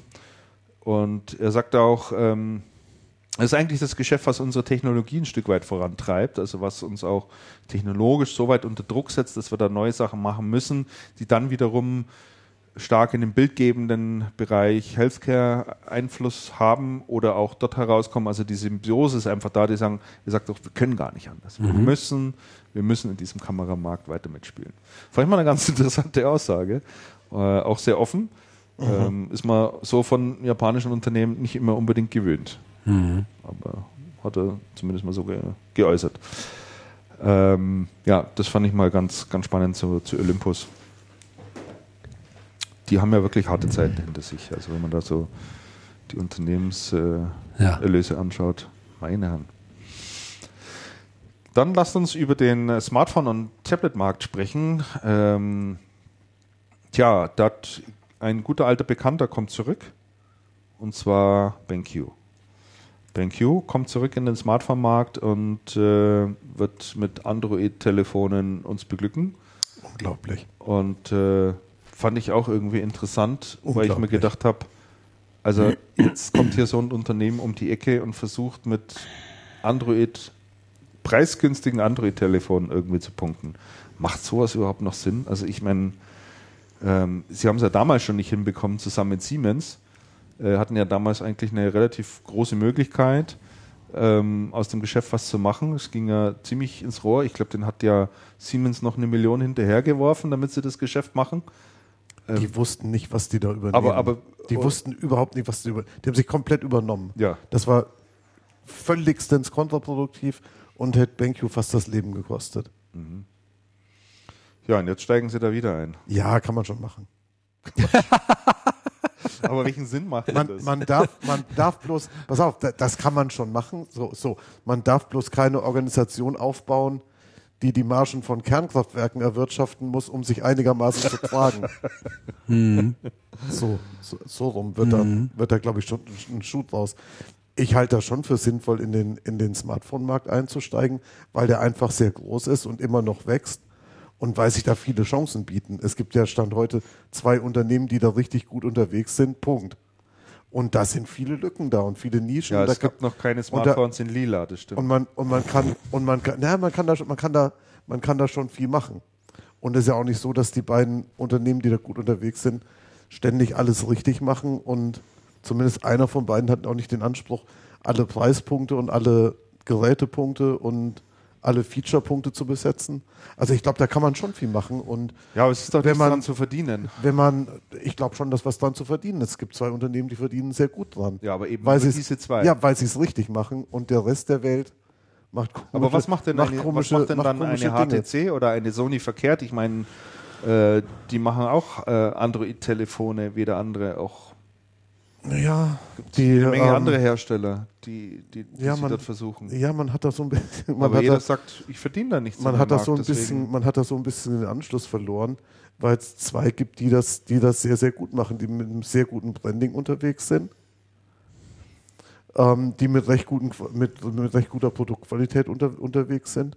Und HTC, Das war doch HTC auch. HTC war, war sensationell aufgestellt und HTC hat es verblödelt. HTC hat es verblödelt. Hm. Dann, dann, kriegst du, dann kriegst du ein, zwei Gen- Gerätegenerationen nicht mit und dann hast du ein Problem. Du musst dich halt anstrengen. Einfach ist das nicht. ja, ist doch wahr. Was willst du denn da sagen? Ja, ja, Ja, es wird auch nicht einfacher. Das, ich meine, das ist, es ist, es Lenovo ne- im nächsten Jahr auch kommt in Europa mit, äh, mit, mit, mit äh, eigenen Smartphones, es wird, da, es wird da nicht ist, einfacher. nein, der, der Markt, aber meines Erachtens ist der Markt wahrhaftig groß genug, wenn man das, wenn man das Thema seriös angeht. Man muss halt eine gewisse Konzentration dra- drauf bringen und man muss sich überlegen, wie so Geräte aussehen und wie sie vernünftig zu bedienen sind. Und Samsung hat das recht gut gemacht. Sie haben sehr viel von Apple abgeschaut. Auf der einen Aber Seite, ist- sie, ist haben das, es- sie haben das sehr gut gemacht. Und es kommen, es kommen ja noch mehr. Es gibt chinesische Aber Anbieter. BenQ ja, aber es gibt ja BenQ diesen, ja. diesen Google-Spin-Off. Die ähm, Namen habe ich vergessen. Motorola Die den, nein, nein, es gibt ein, das sind ehemalige Google-Manager aus China. Die, die haben sich selbstständig gemacht. Und die haben Meinst diesen ZTE Hugo, oder was? Die, nein, nein, die haben diesen Hugo Bauer, der bei ähm, Google für Android zuständig war, abgeworben. Und, ähm, und die sind da auch unterwegs. Ja, ja, Ich es glaub- gibt einige Buden, ich die glaube, da noch wir sind, Start gehen. also pass mal auf, meine Theorie ist, dass mit den Smartphones, ich habe ja auch eins, das ist alles gut und schön. Wir sind bei der technischen Entwicklung und bei den Möglichkeiten, die es gibt, sehr, sehr, sehr am Anfang. Die Anwendungsintegration, die es gibt, ist bis jetzt ist, ist schon besser als alles, was es auf dem PC gegeben hat. Aber das ist noch unheimlich viel Luft da. Und meines Erachtens muss halt dran gehen und überlegen, was ist da sinnvoll? Wie sieht ein tolles Smartphone aus? Das, das gibt doch Möglichkeiten. Natürlich, muss natürlich. man da, natürlich muss man da einsteigen. Wer, an, wer, in IT, wer in IT und in Endgeräten halbwegs, halbwegs äh, Ambitionen hat, muss selbstverständlich das Thema Smartphones besetzen. Da gebe ich dir ja vollkommen recht. Oder soll sich aber ich gehackt verbinde, legen. ich und wer es verbinde, nicht hinkriegt, soll sich auch gehackt legen. Ja, ich gebe dir ja völlig recht, aber ich, ich verbinde mit dem Unternehmen BenQ kein, keine Technologiebude, die so weit vorne am Start ist, dass ich da irgendwie großartige neue Dinge erwarte, sondern das klingt für mich nach einem MeToo-Produkt. Ja, Aufguss, also, Aufguss, auf- Media- ja, MeToo-Produkte, mit MeToo-Produkten kann man vielleicht was machen, aber wird, da ist wird, eben nichts dran verdient, das wird, weiß nicht, jeder. wird nicht funktionieren. Man, man braucht einen gewissen Darauf wollte ich Innovation. hinaus. Man, ja, absolut, ja. ja, also ich unterschreibe dieses, man braucht einen gewissen Info Innovation. Weil du gerade gesagt hast, ja, soll sie an den Start gehen. Nein, ich denke, ich Und bin, natürlich sollen sie an den Start gehen. Die, die Möglichkeiten sind ja da, bloß bin aber anderer Meinung. mehr, äh, mehr vom Billigscheiß. Also ich sehe das ein Stück weit so, dass BenQ sich ein bisschen, ein bisschen wieder ins Gespräch bin, bringen will, weil Smartphones ist halt toll, wenn man drüber spricht etc. pp. Aber ehrlich gesagt, wie ruhig ist es dann um BenQ in, den letzten, in der letzten Zeit geworden? Die waren doch schon mal viel stärker und viel weiter vorne. Monitorbereich, Projektorenbereich etc. ja, sie haben sich aus vielen Bereichen ja zurückgezogen. Zurückgezogen. Nachdem sie fast pleite gegangen wären, nach Und- der Siemens über, und, genau, und haben sich dann in dem Bereich äh, Monitore, Projektoren äh, darauf so ähm, konzentriert. Da sind sie, glaube ich, aber ganz gut unterwegs. Ich bin übrigens nicht eurer Meinung, würde ich mich nicht anschließen, dass es keinen Sinn machen kann, auch MeToo-Produkte auf den Markt zu bringen. Unter der Voraussetzung, einfach zur Abrundung der Produktpalette. Dass wenn du halt gefragt wirst, habt ihr denn auch Smartphones, dass man dann sagen kann, selbstverständlich haben wir Smartphones, können wir euch gerne auch liefern. Da ist natürlich die Kunst, du kannst jetzt eben, um, äh, ähm, um, um Andreas äh, Wort aufzugreifen, kein Kernkraftwerk dann dahinter äh, setzen und dann für teuer Geld Forschungs- und Entwicklung betreiben und dann ein MeToo-Produkt Ja. äh, äh, auf den Markt zu bringen, sondern da musst du natürlich total effizient sein. Im Zweifel kaufst du zu, ne, OEM, machst dein Label drauf, fertig ist die, ist, ist die Maus.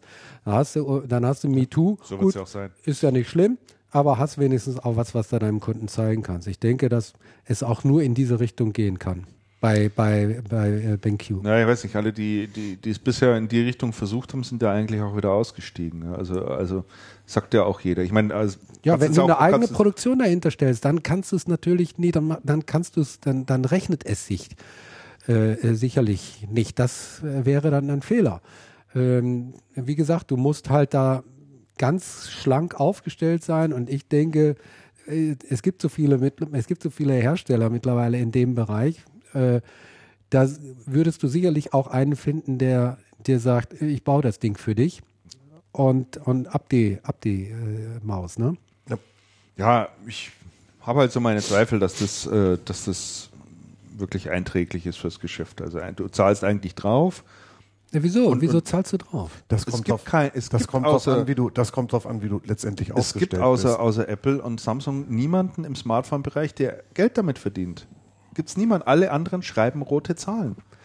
Es ist ein Draufzahlgeschäft. Warum, Ja. warum, warum macht es BenQ? Nur damit sie sagen können, dann haben wir es auch im Portfolio, falls uns mal jemand fragt, ob wir auch Smartphones liefern können. Ja, aber Christian, Finde ich das ist irgendwie doch das, kurz das ist möglich, der, der, der Status quo, aber das muss doch nicht für alle Ewigkeiten so bleiben.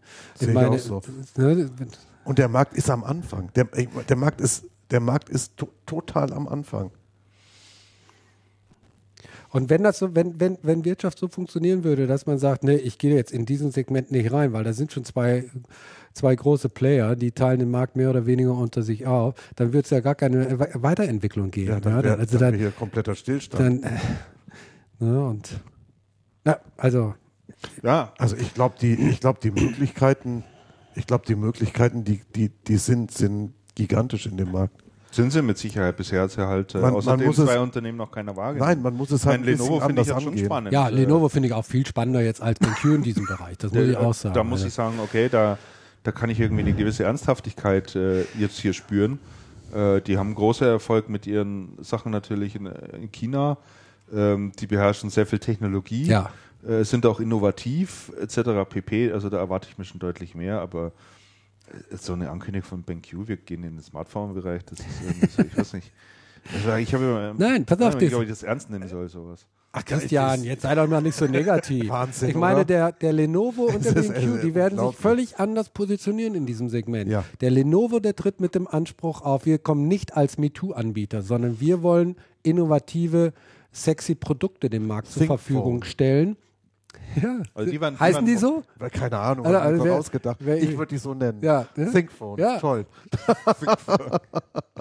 Und, Ja. der, und, der, und der Lenovo, der, äh, der, der BenQ wird sozusagen als der, wie soll ich sagen, kleine Ja, die werden so ein bisschen stylisch aussehen. So Ja, Und- sicher, aber ja. keine technischen Innovationen. Da Also- werden, das werden die nicht bringen. Die, die, äh, Wobei, die haben ja. Bildschirmtechnologie, vielleicht kriegen sie ein bisschen was auf die Kette. Wäre ja auch ganz schön. Ja, Wird, da ist zumindest ein Ansatz, zumindest ein Ansatz da. Sind ja einer der größten Produzenten. Ja, ich denke, Samsung wird da schon mächtig äh, Schiss vor denen haben. Ja, ich glaube. Ah, Herr Meier, jetzt ist er aber alle Ich habe neulich den negativ Samsung-Chef gestimmt. den Samsung-Chef im, im Clip gesehen, hochroter Kopf. War BenQ drauf projiziert, Wahnsinn, oder? Nee, ich, äh, es gab halt schon so viele, die. die die Korea gesagt tritt haben, in einen wir- wir Handelskrieg treten mit Taiwan an, ein. Ich meine, ZTE ist hier angetreten und hat gesagt, jetzt räumen wir den ganzen Smartphone-Markt auf. Hörst du nichts mehr davon. Acer ist damals angetreten, HP ist damals angetreten. Nothing. Irgendwann wird aber einer kommen und dann wird es Thank passieren. Who knows? Thank you. Ne? Jetzt, genau. Apple hatten wir auch nichts mehr zugetraut. Ja, das- Apple, war, ja. Apple war so gut wie pleite, bis Bill Gates sie gerettet hat. Genau. Ja, ja, natürlich, klar. Ja, und ähm, Auch, auch, so, auch, so, auch so Läden wie, wie Huawei sind da mit Handys unterwegs. Sie brechen es halt nicht auf. Keine Ahnung, was, ob die damit Geld verdienen oder nicht. Wäre eine interessante Frage. Oder wie viel die machen. Aber so schlecht sind die nicht. Wer? Huawei. Hab neulich. Huawei? Ja, ich, ich kenne einen, ich kenn einen Anwender, der so ein Telefon hat und der ist hochglücklich. Der findet das richtig gut. Äh, mh. Naja, naja, gut. Also ich meine, das Ja. ist ein Telefon, das ist halt ein Android-Telefon. Das ist so austauschbar wie nur irgendwas. Also auch Huawei ist jetzt kein Unternehmen, Nee. Wo du sagst, Da liegt aber auch der Besonderes Fokus nicht drin. drauf bei, bei Huawei. Das Klar ist auch so ein, so ein, so ein klassischer MeToo-Anbieter. Ne? Die Huawei ist ein gutes Beispiel. Carrier-Massengeschäft. Das ist der, das Ah, ja. ist deren Konzernstrategie, wo sie halt ihren Ko- äh, Kernkompetenzen drauflegen und dann, dass die noch äh, Smartphones mit im Gepäck haben. Prima, ja, rundet die ganze Geschichte ab. Da ist aber nicht, das ist aber nicht wirklich das strategische Produkt für das Unternehmen. Und äh, Modus Mut- Mu- Mutandis ist das, habe ich das jetzt richtig formuliert? Mensch, ich habe schon so lange kein äh, Latein mehr.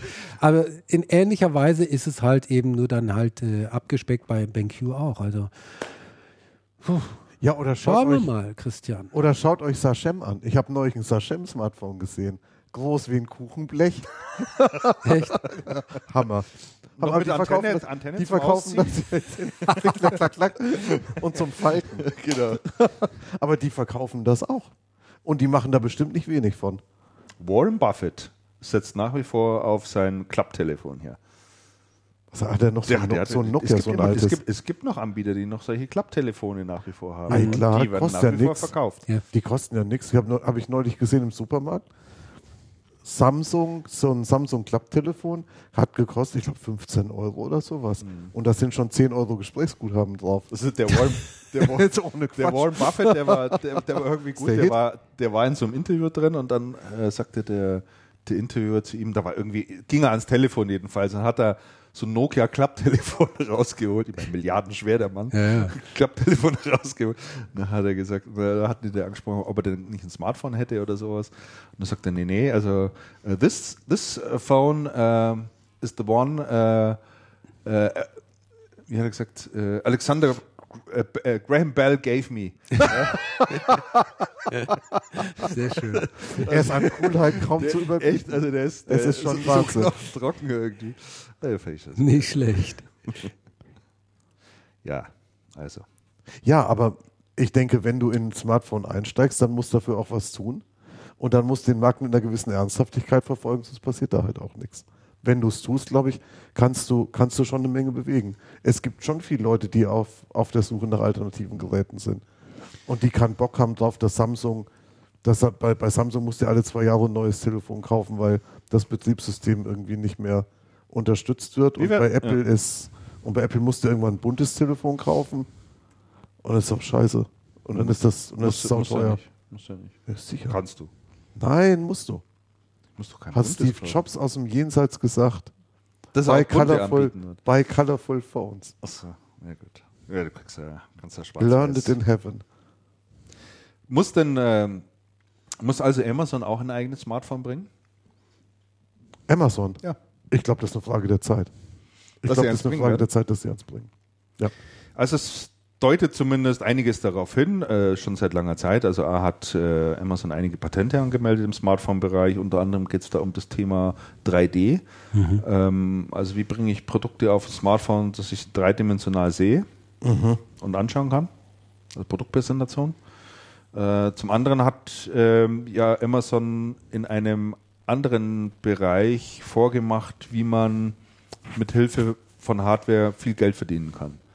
Das ist das Thema Kindle. Ja. Obwohl das Gerät nur ab 79 äh, Euro bis, ich weiß nicht, was der, der teurere kostet, vielleicht 129, 139. Sowas, ja. Ich weiß es nicht. Da ist jedenfalls kein Geld damit verdient, das weiß er auch, aber er hat eine Technologieplattform geschaffen in Form eines E-Readers, die nach äh, neuesten Erhebungen, die hier ein äh, Marktinstitut gemacht hat, dafür gesorgt hat, dass der jährliche Einkauf eines Amazon-Kunden, der ein Kindle besitzt, von durchschnittlich 790 Dollar auf 1233 Dollar hochgeht. Also Kindle-Besitzer Ja. kaufen regelmäßiger, sind loyaler und äh, steigern so in, oder heben ins, so insgesamt äh, deutlich den Umsatz an. Umsatz und Profitabilität. Und Profitabilität. Und, Profitabilität. und äh, da sagt er natürlich, da ist mir völlig egal, ob ich mit dem Kindle irgendwie Geld verdiene oder auch nicht. So.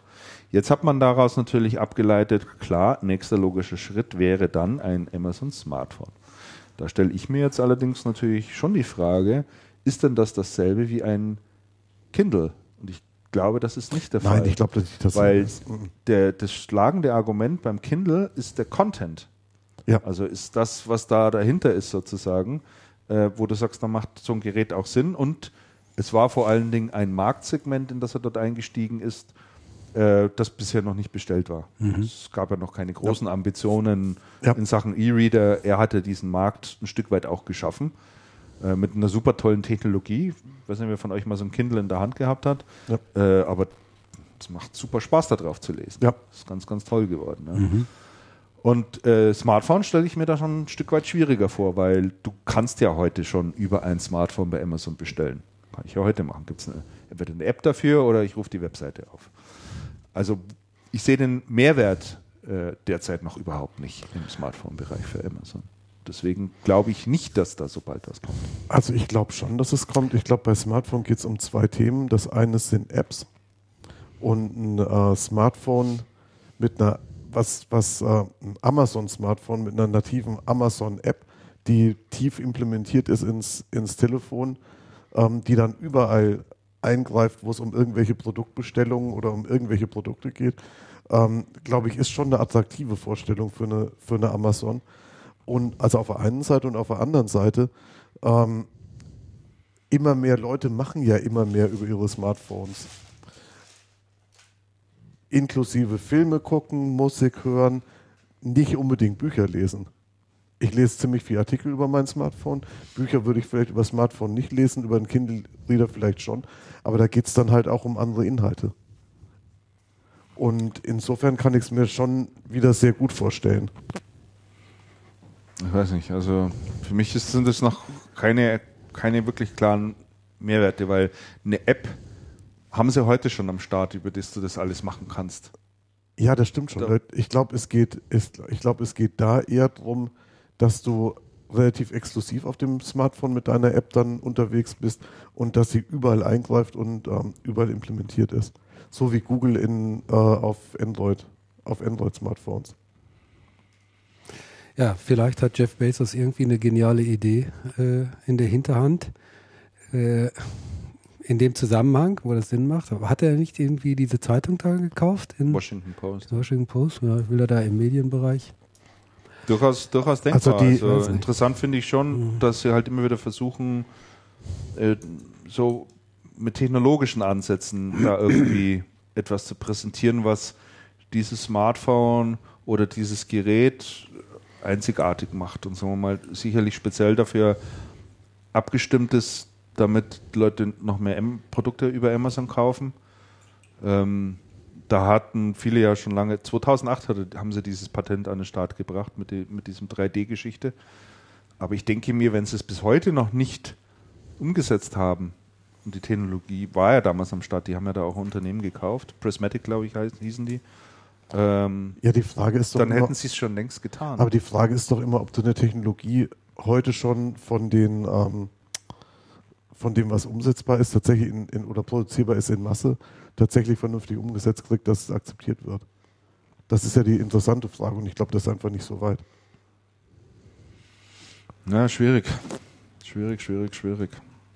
Also ich halte es ich im Moment für wenig wahrscheinlich, dass, dass sie da was bringen. Und ich, und ich habe, das hatte ich nämlich eben im Hinterkopf, ähm, neulich eine Studie gelesen auf ähm, äh, Realtime Report, ähm, dass ein Drittel der Konsumenten in den USA ähm, die, die Retail, die, die ähm, Seiten der, der Retailer, also auch Amazon, vor allem Amazon, ähm, ausschließlich über, über Mobile Phones, also ausschließlich über, über Smartphones ansteuern, was ich für sehr, sehr, was ich für sehr, sehr viel halte.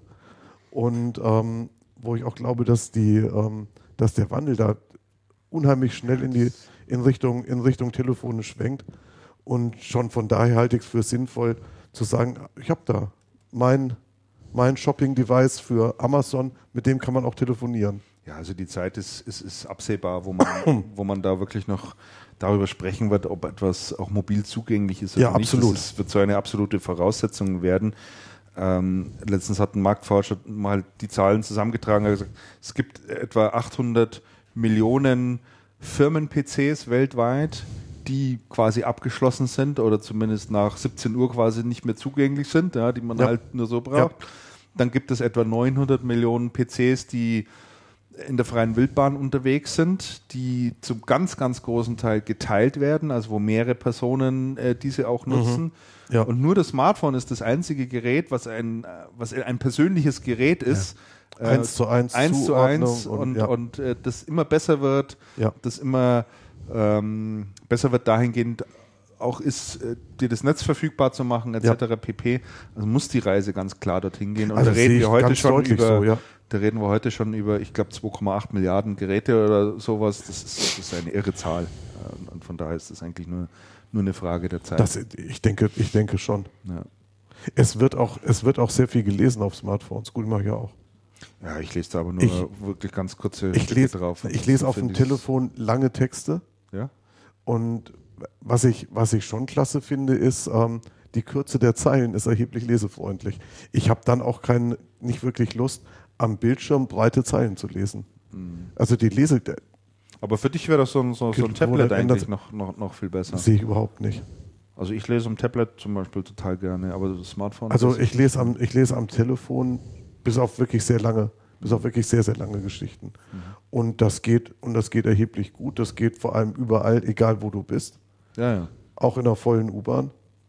Gut, du Also hast ja auch so ein halbes Kuchenblech. Dann hast du Was? ein bisschen mehr Platz. Das hier, Das ist ja auch schon eins der größeren Sorten. das ist ein bisschen größer als ein, ich finde die Größe exakt richtig. Hm. Also Galaxy 3S, S3. S3, absolut richtig, meines Erachtens absolut richtige Größe auch zum Tippen. Mhm. Ich bin äußerst zufrieden, Okay. muss ich wirklich sagen. Pick. Pick, Pick, ah nein, das war schon Pick. Das war Pick vor, vor, vor Anno Dunne mal. letztes, letztes Jahr im Sommer. Ja, stimmt, ich erinnere mich. Letztes Jahr im Sommer. Blutenden Herzens hatte ich mein Nokia verschrottet. Okay, ok. Dann lass uns mal rüberschauen in den Systemhausbereich. Da haben wir allerdings nicht viel drin stehen. Eins äh, ist das Thema Facebook-Massenabmahnung. Hat uns ja auch mal eine Zeit lang beschäftigt. Wann war denn das? Vom halben Jahr? Hm. So um, Ja. um den Dreh rum? Ja, ja, ja. Vom ähm, ging es so. ja hier sehr stark durch die Branche, dass ähm, viele Systemhäuser abgemahnt wurden, weil sie kein Impressum äh, hatten auf Ja. Facebook. Und äh, da gab es einen in, äh, in wo saß der? Regensburg, glaube ich, ne? Äh, der angeblich selber ein Systemhausgeschäft hatte Ja. und hier bundesweit eben andere Systemhäuser abgemahnt hat. Und ähm, ja, das hat ziemlich hohe Wellen geschlagen und äh, das kam jetzt auch ähm, zur Gerichtsverhandlung und äh, landete letztendlich dann vom Oberlandesgericht in Nürnberg. Und das Oberlandesgericht in Nürnberg hat gesagt, diese ganzen Abmahnungen waren nicht äh, zulässig. Und zwar im Wesentlichen aus zwei Gründen heraus. Äh, zum einen ist dieses äh, Systemhaus, ähm, es ist völlig überzogen, davon zu sprechen, dass alle anderen Systemhäuser in Deutschland äh, eine ernsthafte Wettbewerber von ihm sind. Äh, also es keine Verfolgung eines Wettbewerbsstoßes macht in dem Fall quasi keinen Sinn. Und zum Zweiten hatte das Gericht sehr starke Zweifel daran, ob denn ähm, das Systemhaus tatsächlich ähm, als solches wirtschaftet.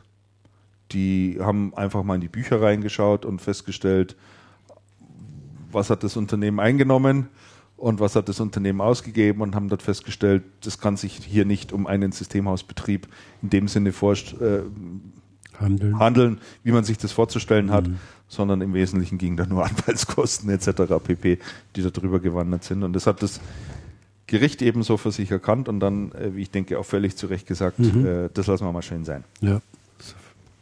Und äh, ja, Frage ist jetzt natürlich, was jetzt diskutiert wird, ähm, inwieweit haben diejenigen Systemhäuser, die entweder gezahlt haben oder zahlen mussten, etc. pp., die Anwälte beauftragt haben, um äh, ja, rechtlichen Re Beistand hier holen zu, zu haben. Ähm, welche Möglichkeiten haben die jetzt hier äh, Regressforderungen aufstellen zu können? Da denke ich, werden wir noch ein bisschen was äh, davon hören. Im Übrigen ganz interessant, äh, derjenige, der ähm, hier auch ähm, bei dem Thema ganz weit mit da vorne war, bei dieser Facebook-Massenabmahnung, äh, sind übrigens auch ähm, bei dieser ganzen Porno-Streaming-Geschichte äh, mit involviert. Echt? Ach nee, Gehört alles zu diesem Thema. Tatsächlich. das ist ja mal. Gangster. So ist es, gell? Mhm. Schon ein interessantes Geschäftsmodell, diese Abmahnerei. Es ist natürlich offiziell nicht. Gibt natürlich keiner zu. Ne? Äh, so, Systemhausbereich, dann habe ich nur noch aufgeschrieben, IBM und Bechtle, die haben einen EU-Großauftrag erhalten von äh, staatlicher, mit einer staatlichen Summe, ich glaube, einer der größten Aufträge, die äh, die EU jemals vergeben hat Boah. im Bereich IT. Äh, Kann, kann jetzt aber gar nichts Volumen sagen, ich habe es mir hier nur notiert. Äh, aber vielleicht kann ich es mal schnell aufrufen, damit man ein Gefühl dafür kriegt. Also es geht hier um 6100 Server. Hui. Das ist schon mal Ja, das ist schon eine Menge. ganz ordentlich was. Um 45.000 Arbeitstage Dienstleistungen, die hier erbracht werden. 45.000. Ja, das ist also schon Ja, einiges. Ähm, aber das genaue Volumen, doch 115 Millionen Dollar Projekt ist das. Donnerwetter. Das ist schon ganz schön. Ganz, ganz ordentlich. Ja, und äh, ja, die Firma Bechtle ist hier also für die EU am Start. Das ist natürlich schön zu hören, sowas. Und ist das nicht, ist das nicht eigentlich ein Projekt gewesen oder gab es nicht, gab es das nicht vorher schon und das hatte, und das hatte in der Vergangenheit HP mit, ähm, mit der Computer Center gewonnen? Das war das, was ich gehört hatte. Keine Ahnung. Also angeblich hat man damit ähm, HP und Computer Center geschlagen. Ja, könnte schon sein, dass die zwei da Ja. der, äh, der Konkurrent waren sozusagen, oder? Mit, äh, Also für, ähm, für Bechtle ist das natürlich ein Riesending. Ne? Ähm, das muss man sagen, weil die ja mit ihrem Systemhausbereich eigentlich nur äh, im deutschsprachigen Raum sind. Äh, Im Gegensatz zu Computer Center, die ja europaweit Ja. ähm, operieren. Insofern ist das natürlich ähm, in ja, Richtung Internationalisierung. schon überraschend. Ne? Wie, Ja. und stellt sich dann auch die Frage, gut, wo findet das, wo sind die ganzen Arbeitsplätze und wie managt Bechtle das dann alles? Weil sie haben ja im Ausland, äh, äh, also nur in Österreich und Schweiz, haben sie noch äh, ähm, Systemhäuser, aber in sonst keinem anderen europäischen Land. Wohl Bechtle direkt. Das ja, aber, aber nicht Systemhaus. Aber trotzdem ein Riesending. Also diese Investition von Bechtle in das Behördengeschäft äh, in den vergangenen Jahren, also die ernten da mal so richtig die, die Früchte jetzt. Ne? Ja. Ja. Haben die da nicht sogar einen neuen Manager jetzt am Start für Behördengeschäft? War das nicht Bechtle? Das war eines der großen Systemhäuser. Das weiß ich jetzt nicht. Ich glaube, es war Bechtle. Da kam auch vor ein paar Tagen äh, nochmal eine. Personalmeldung. Ich glaube, es ist Bechtle. Muss ich aber nochmal nachschauen. So, dann würde ich gerne mit euch nochmal ein bisschen über Microsoft sprechen wollen, weil Oh, mir da doch ein paar Sachen aufgefallen sind, wo ich mal wissen wollte, wie ihr darüber denkt. Nachdem bekannt wurde, dass Steve Ballmer ähm, Microsoft binnen zwölf Monaten verlassen wird, das war ja mal so der Zeitrahmen, den man sich hier selber gegeben hat, und man ja derzeit noch äh, beschäftigt ist, äh, einen Nachfolger für ihn zu finden, der jetzt auch erst 2014 bekannt gegeben wird. Ja. Ursprünglich war mal geplant, dass das bis Weihnachten über die Bühne ist, scheint sich aber doch schwieriger zu gestalten als überhaupt. Seitdem jedenfalls äh, wird Ballmer nicht müde, äh, bei den großen Journalisten und großen Bloggern in Amerika überall anzuklopfen und Interviews zu geben. Ganz Seitdem ist er komplett hyperaktiv. Bei allem, was er macht. äh, ja und Seitdem arbeitet er richtig. noch noch viel ja, noch viel interessanter noch viel interessanter finde ich Schon, über oder? was er spricht in diesen Interviews Ja. in dem also wir einen Steve Ballmer vorgeführt bekommen der plötzlich ein sehr einsichtiger weiser Manager Einfühlsamer. ist, einfühlsam und sagt, ich habe- Selbstkritisch. selbstkritisch, ich habe große Fehler gemacht bei Microsoft. Äh, Das Projekt Vista hat uns sieben Jahre gekostet und war der Grund dafür, dass wir den Anschluss im Mobile-Bereich total verschlafen haben, weil wir alles darauf fokussiert haben. Vista im ganzen Unternehmen hat alles nur noch, war nur mit Vista beschäftigt. Wir hatten die besten Leute, wir haben sie vergrätzt. Genau, und äh, viele, viele sind weggegangen, weil, weil, weil es nicht weiterging und weil viele gesagt haben, das kann doch nicht alles sein. Vista war jetzt auch nicht gerade ein Erfolgsprodukt von Microsoft. Und äh, da stelle ich mir die Frage, Balmer, derjenige, der immer alles verteidigt hat, ja, der nie etwas Schlechtes hat kommen lassen auf Microsoft und immer gesagt hat, wir haben wieder das beste Produkt am Start und wir sind überhaupt ganz weit vorne. Plötzlich, wie ausgewechselt ist Ja. und so an die Öffentlichkeit geht. Er ist frage ich geläutert. mich, was treibt diesen Mann um? Das glaube ich nicht. Das glaube ich nicht. Das glaube ich bei vielen Leuten, Na, das aber glaube ich auch einem nicht. Steve Ballmer nehme ich das nicht ab. Und da habe ich mich gefragt, was könnte wohl die Motivation des Steve Ballmer sein, das zu tun? Aha. Hast du auch eine Antwort darauf gefunden? Nee, ich habe nur eine Theorie. Eine Antwort habe ich natürlich nicht, habe ich nicht, nicht, nicht, nicht fragen können. Aber ich glaube, dass Steve Ballmer hier Botschaften richtet an seinen Nachfolger. Und die öffentlich kundtut, damit sie auch in der öffentlichen Wahrnehmung ähm, verstanden werden. Und alle ein Augenmerk darauf haben sollen, dass der zukünftige Chef von Microsoft genau diese Fehler nicht macht oder man ihm ein Stück weit auch schon die Richtung vorgibt, in die er zu marschieren hat. Also er gibt auf Umwegen sozusagen über die Öffentlichkeit Ja, interessant. schon mal die Richtung vor, in die sich ein zukünftiger Microsoft-CEO bewegen muss, indem er ihm sagt, tu dies nicht, tu jenes nicht, tu das nicht, es war nicht gut, hat geschadet. Es ist für mich so ziemlich der einzige Grund, der, der mir einfallen fällt, warum, warum er das macht. Ich, mir würde sonst keine andere Begründung einfallen. Oder habt ihr noch irgendwie eine Idee, warum? Ich glaube nicht, dass der. Also, glaub, Naja. Das meinst du, das hast du jetzt nicht vorhin ernst gemeint, Andreas. Das ist der geläutert. Nein, der ist vielleicht ein bisschen altersmüde oder sowas. Also ich denke, ich denke, einzig in seiner früheren Rolle als CEO ähm, von Microsoft muss er natürlich, musste er so äh, in der Öffentlichkeit handeln, wie er ge gehandelt hat. Also er musste sagen, wir haben das beste Produkt, wir äh, sind auf dem richtigen Weg, wir haben äh, die Zukunft im Griff sozusagen und so. Das musst du als CEO bringen, sonst kannst du ihn halt sofort einpacken. Jetzt ist er ja aus dieser Rolle mehr oder weniger schon so fast raus. Ja. Ne? Und äh, insofern hat er da jetzt nicht mehr diesen Druck, Microsoft als etwas zu verkaufen, was Microsoft vielleicht nicht gerade so ist. Aber er ist doch eigentlich immer Mr. Microsoft. Ja, aber jetzt macht er ja, jetzt tut er da was Gutes, auch jetzt tut er auch wieder Microsoft was Gutes und Ja, sich, ja, in sich ja, eben auch.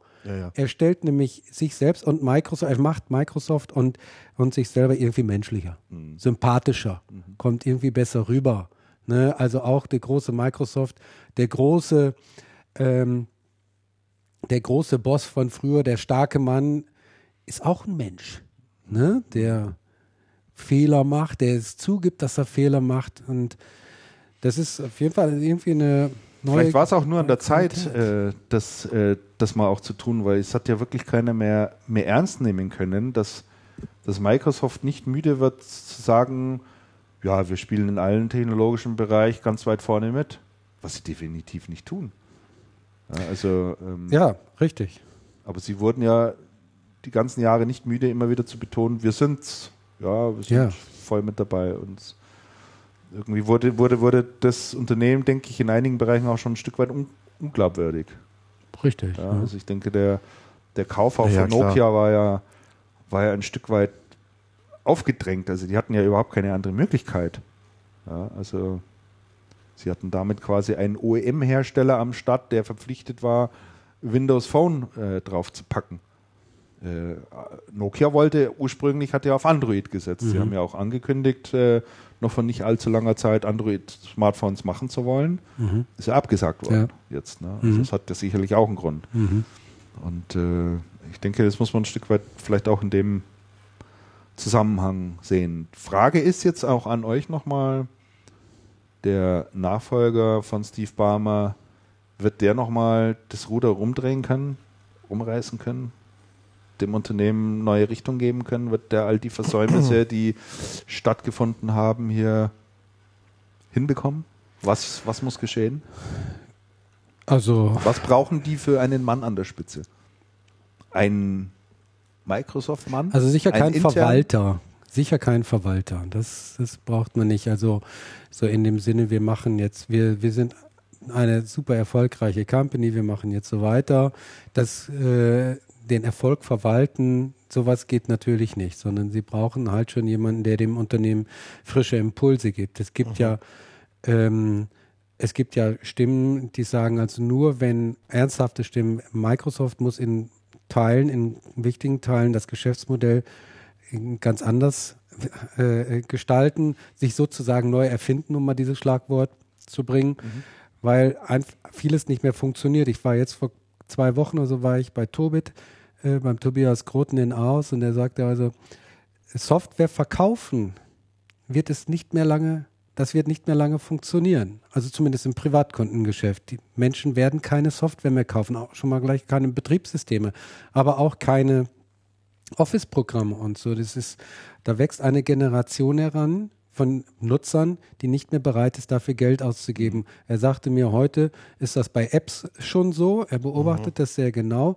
Äh, 79 Cent Apps werden schon kaum noch mehr ähm, installiert und wenn dann nur unter größten Protesten.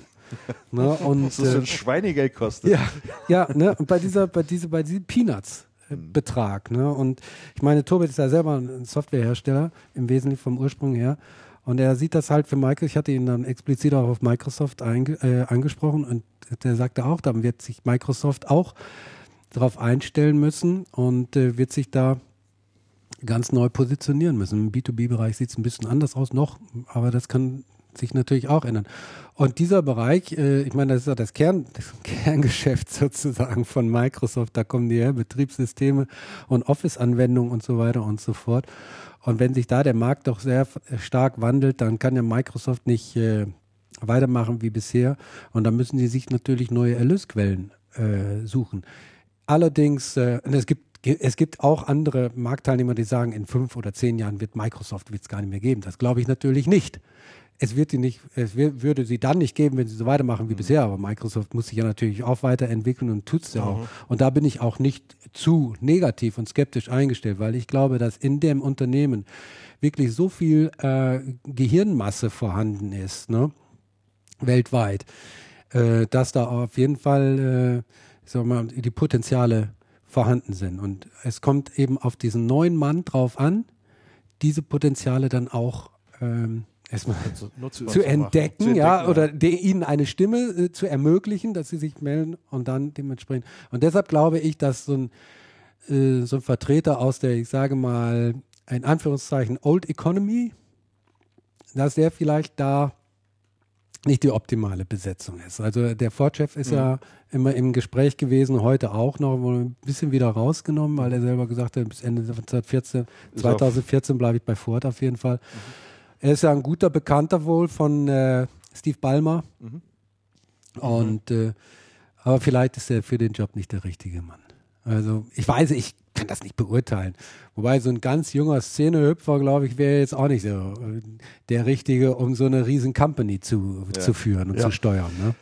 Also ich, ich sehe es ähnlich wie du, Damian. Ähm, vor allen Dingen, äh, wenn du dir mal anschaust, was Microsoft so, was da bei denen aus dem Labor rausfällt und was die teilweise so an Prototypen an den Start bringen. Ich erinnere nur mal an diesen Surface-Tisch. War ja mal eigentlich Ja, dieser ja. Tisch. Äh, kannst du dich noch daran erinnern?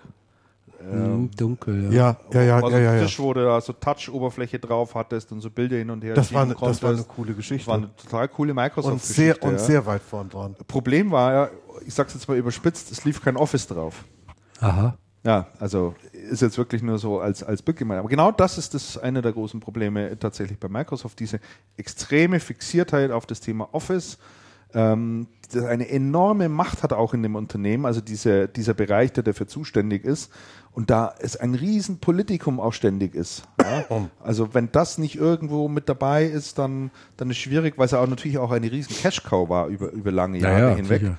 und viel Geld reingespielt hat, hat man, denke ich, auch viele andere Bereiche da ein Stück weit äh, vernachlässigt. Und da, denke ich schon auch, muss eigentlich jemand von, von außen rein, der abseits dieser politischen Ränkespiele Mhm. ähm, einen klaren Blick dafür hat, wo die Potenziale von Microsoft Ja. eigentlich sind und da fördert und fordert und, und, und versucht es äh, voranzubringen. Und deswegen denke ich, tun sie gut daran, wenn sie sich jemand von außen holen.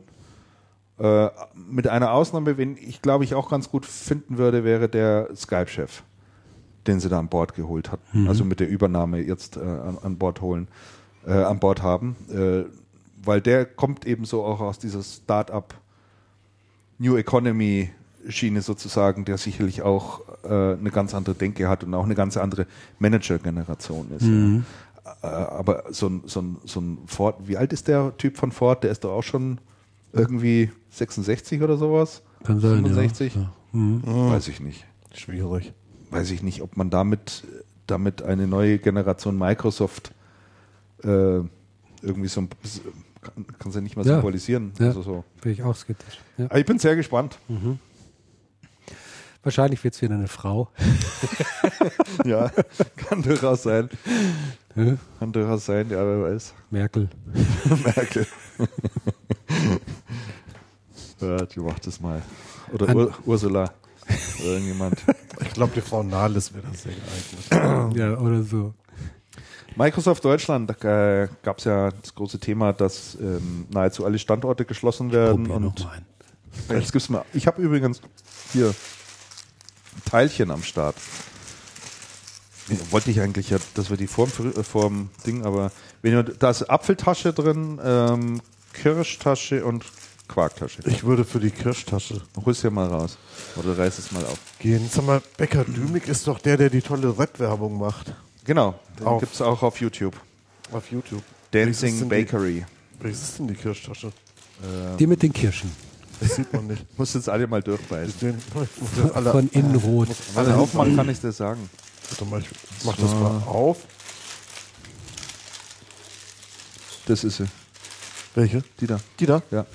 Okay. Das ist. Das dürfte Quark sein, der ganz unten. Ja, genau, das ist Quark. Und das Ich nehme mal die hier. Ja, das eine Quark. ist, und eine ist, glaube ich, Zwe Zwetschge, oder? Ich weiß nicht mehr. Das ist er. Das ist ja auf alle Fälle, ne? Gut. Richtige schon mal erwischt. Damian. Danke. Christian, was möchtest du denn? Ich nehme, was übrig bleibt. Mir ist das egal. Ich esse alles drei gerne. Das ist mir völlig egal. Ruhig das mal. Dankeschön. Okay. Ähm, wo waren wir stehen geblieben? Ja, Microsoft und Schließung von Ja. äh, Standorten und Konzentration äh, aller Standorte in Richtung München. Äh, Umzug von Unterschleißheim nach München selbst. Und äh, jetzt musste Microsoft ein Stück weit wieder zurückrudern, äh, weil etliche Standorte ja doch, ähm, äh, weil etliche Standorte ja doch erhalten bleiben werden, weil man sich mit Betriebsrat etc. Man hat vergessen, pp. mit dem Betriebsrat zu sprechen. äh, Ja, wohl doch nicht einig wird. Ne? Und ähm, man hatte geglaubt, äh, dass man sich mit den Mitarbeitern einigen wird, die sollen alle mal schön ins Homeoffice. Ne? Und dann ist auch gut. Aber äh, dem ist nicht so. Und hat äh, der Microsoft-Sprecher, der Thomas Mickeleit, hat also gegenüber dem Spiegel geäußert, wir haben ein flexibles Konzept mit Heimarbeit geprüft. Nach Gesprächen mit Mitarbeitern und Betriebsräten hat sich gezeigt, dass wir das nicht vernünftig hinkriegen. also, das fand ich, äh, Das ist eine gute Aussage. da hat man mal wieder die Rechnung ohne den Wirt gemacht, sozusagen. In seltener Offenheit. ja. in seltener Offenheit. Der Herr Mickeleit, da schau her. Aber äh, schönes Zitat. Und, Das ist äh, ein super Zitat. spricht da auch nicht rum, sondern sagt, ja, das war Gar aber nicht, lang, gar nicht lange rummachen. gar nicht lange rummachen. Geht nicht, Geht nicht. nicht, machen wir nicht. Und dann lassen wir das mal so. Machen wir weiter wie bisher. Äh, ich sehe gerade hier der ähm, die Schattenredaktion in Form von Michael Schickram hat hier noch ein äh, ein äh, Link gesetzt auf einen Blog zum Microsoft ist es, ja, ist bei Microsoft selber. Ach ja, ähm, von den 100 Pos, äh, von den 100 Kandidaten, die für die Nachfolge von Steve Ballmer ins Auge gefasst wurden, sind jetzt noch 20 übrig geblieben. Immer noch viel. Ja. Naja. Wir lassen uns überraschen. So, was haben wir noch draufstehen? Toshiba hat OCZ gerettet vor der Insolvenz, ja. Hier Oracle, was ist denn damit? Oracle nach schlechten Hardwarezahlen vor grundlegender Reorg. Ja, die, die, die- Software, die Softwarezahlen waren doch auch nicht gut. Aber besser als gedacht. Habe ich gelesen zumindest. Tobit, magst du da noch ein bisschen was Ja, drüber- habe ich eigentlich war, ja war gerade es schon, schon ne? habe ich gerade schon, äh, schon gesagt. In, erwähnenswert finde ich noch die Geschichte, die äh, Tobit da mit, äh, mit Chains macht, also die, äh, die Software für, ähm, na sag schnell, äh, für Apps, äh, die auf Facebook aufsetzt. Äh, ein riesen sensationeller Erfolg draußen am Markt. Ähm, Da waren die ganzen App Stores zugespammt mit diesem Zeug, ne? genau. Irre, was da rein. Wenn du es so formulieren willst, äh, auf jeden Fall Das ist die Kritik, die kommt. Also, die man so hört. Die haben, ja gut, die ermöglichen es halt äh, Unternehmen oder äh, Facebook-Seitenbetreiber, die mehr als 100 äh, Likes haben. Das ist die Eingangsschwelle. Ähm, sehr schnell und auch noch kostengünstig mit einer eigenen App äh, der Welt zu signalisieren, hallo, ich bin auch da. Und äh, die haben äh, nur wenige Wochen nach, äh, dem die das Angebot in den Markt getragen haben, 12, 14.000 sind es jetzt vielleicht schon, äh, Apps äh, dann erstellt und in die, in die Shops dann da reingetragen. Und ist ein Riesenerfolg draußen. Hat äh, für, für Tobit eine große Image-Aufwertung, Bekanntheit nochmal gebracht. Die Wirtschaftswoche, die Printausgabe, hat einen großen zweiseitigen Artikel jetzt echt? äh, letzte Woche darüber, darüber gebracht. Ja, Donnerwetter. Andere haben äh, auch darüber berichtet. Ähm, das Ganze ist kostenlos für den User. Wie ist das Geschäftsmodell, Damian? Ja, das Geschäftsmodell ist natürlich so, dass sie halt dann äh, speziellen ähm, Industrieunternehmen ähm, eine, eine Kooperation anbieten. Mal, um mal ein Beispiel zu nennen, äh, L'Oreal, der, dieser, dieser Hersteller von Haarspray und so weiter und so fort. Ähm, Frisur sitzt und so. Bitte? Frisur sitzt. Frisur, Frisur sitzt. Rom, Rom, Rom. Genau. Äh, die haben zusammen äh, ein, hm, wie soll ich sagen, also äh, ein Produkt entwickelt. Das ist völlig unspektakulär, sieht aus wie eine CD-Verpackung, die die halt den äh, angeschlossenen äh, Friseurbetrieben, Uschis Frisiersalon, äh, äh, zuschicken und äh, die ermöglichen es dann der Uschi, ohne dass Uschi da irgendetwas zu, zu tun muss, die eigene App dann äh, zu fertigzustellen. Und da steht dann halt immer nur dann L'Oreal irgendwie da drauf, so ist L'Oreal gebrandet und so. Und L'Oreal bezahlt Tobit dafür natürlich für diese Dienstleistung einen gewissen Betrag. Visi- Die Vision, die dahinter steht, geht aber noch deutlich weiter, weil du kannst mit dieser Apps deinen ganzen Zahlungsverkehr äh, äh, regeln. Die Kunden können darüber bezahlen. Und äh, äh, das, äh, du kannst die Rechnung im Restaurant bezahlen. Und äh, das wird dann halt von deinem Konto abgebucht, auf das du vorher einzahlen musst. Und dieses Konto wird dann von einer Bank betrieben, ich sag mal im Endstadium der Tobit Bank. es ist tatsächlich so, äh, dass sie sich um, äh, dass sie äh, ernsthaft da äh, Eine Banklizenz. eine? Banklizenz. Echt? Ja. mhm. Okay. Also Tobias äh, Groten hatte mir dann hinterher, ich hatte das dann schön geschrieben und er hatte gesagt, ja, das wäre eigentlich noch so ein bisschen geheim. Aber jetzt ist es ja schon nicht mehr geheim und insofern kann ich es ja jetzt auch sagen. Und er hatte mir gesagt, es, sie machen es auf jeden Fall, die Frage, also die, mit der Banklizenz und seien dann auch mit der entsprechenden Behörde im Gespräch. Die Frage ist nur, gründen Sie selbst eine oder kaufen Sie eine? Also das ist dann äh, sehr, das ist dann natürlich schon äh, äh, sehr visionär und, äh, und, und, und da geht die Reise hin. Äh, spannende, spannende Geschichte, muss Ja. ich sagen. Also ich hatte, ich hatte Tobit ja äh, wirklich schon ein bisschen so aus den Augen verloren und habe mich dann immer gefragt, was ist denn eigentlich da? Ist so, man hört so relativ wenig, mal immer einmal im Jahr so zur CeBIT stellen sie mal irgendwie wieder was Neue vor. Faxsoftware vor. Ja, ja, die Zeiten sind Der sind sie groß geworden damals. Genau. ne? Ja. Aber äh, da ist richtig, äh, da ist richtig Bewegung in, der, in, in dem Laden. Das muss ich wirklich sagen. Ich war echt überrascht, als ich das gesehen habe. Die Firma ist mittlerweile auch, auch wieder gewachsen. Ja, und er hatte halt eben dieses Thema angesprochen, die Softwarehersteller, die müssen sich da wirklich neu orientieren, wegen der Problematik, dass die Kunden nicht mehr bereit sind für Software, zunehmend bereit sind für, für Software zu zahlen, gerade im Privatkundengeschäft.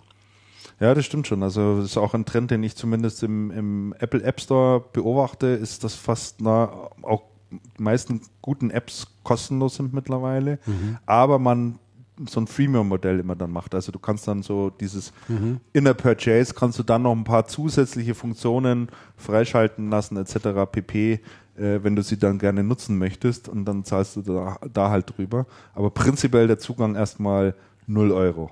Ja. das ist so Ja, ja. Mhm.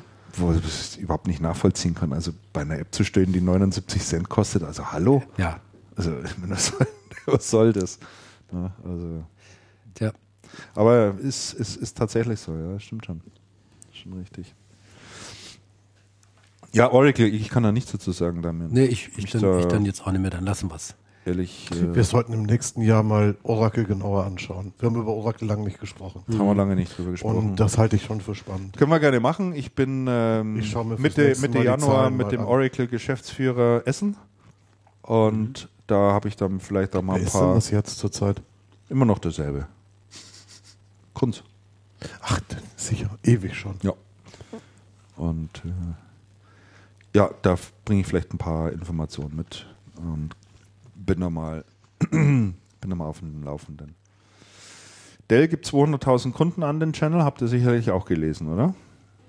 Dass die da nochmal einen ganz großen Bereich äh, von Kunden, die sie bisher direkt betreut haben, ähm, jetzt rausgeben und äh, den, die Partner bitten, Habe ich nicht gesehen, aber macht äh, Sinn. das, das zu machen und äh, das alles, alles aufzufangen. Finde ich auch einen guten Schritt.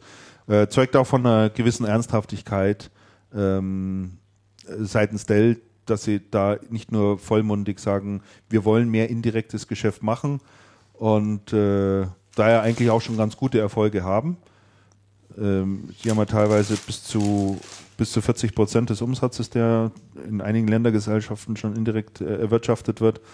Und mittlerweile 143.000 Partner am Start, das ist ja auch schon mal eine ganz ordentliche Zahl. Ähm, dort auch die Distribution weiter, im Distributionsgeschäft weiter versuchen, Fuß zu fassen und das auszubauen. Und jetzt nochmal zu sagen, wir geben hier einen ganz großen Teil unserer Direktkunden ab.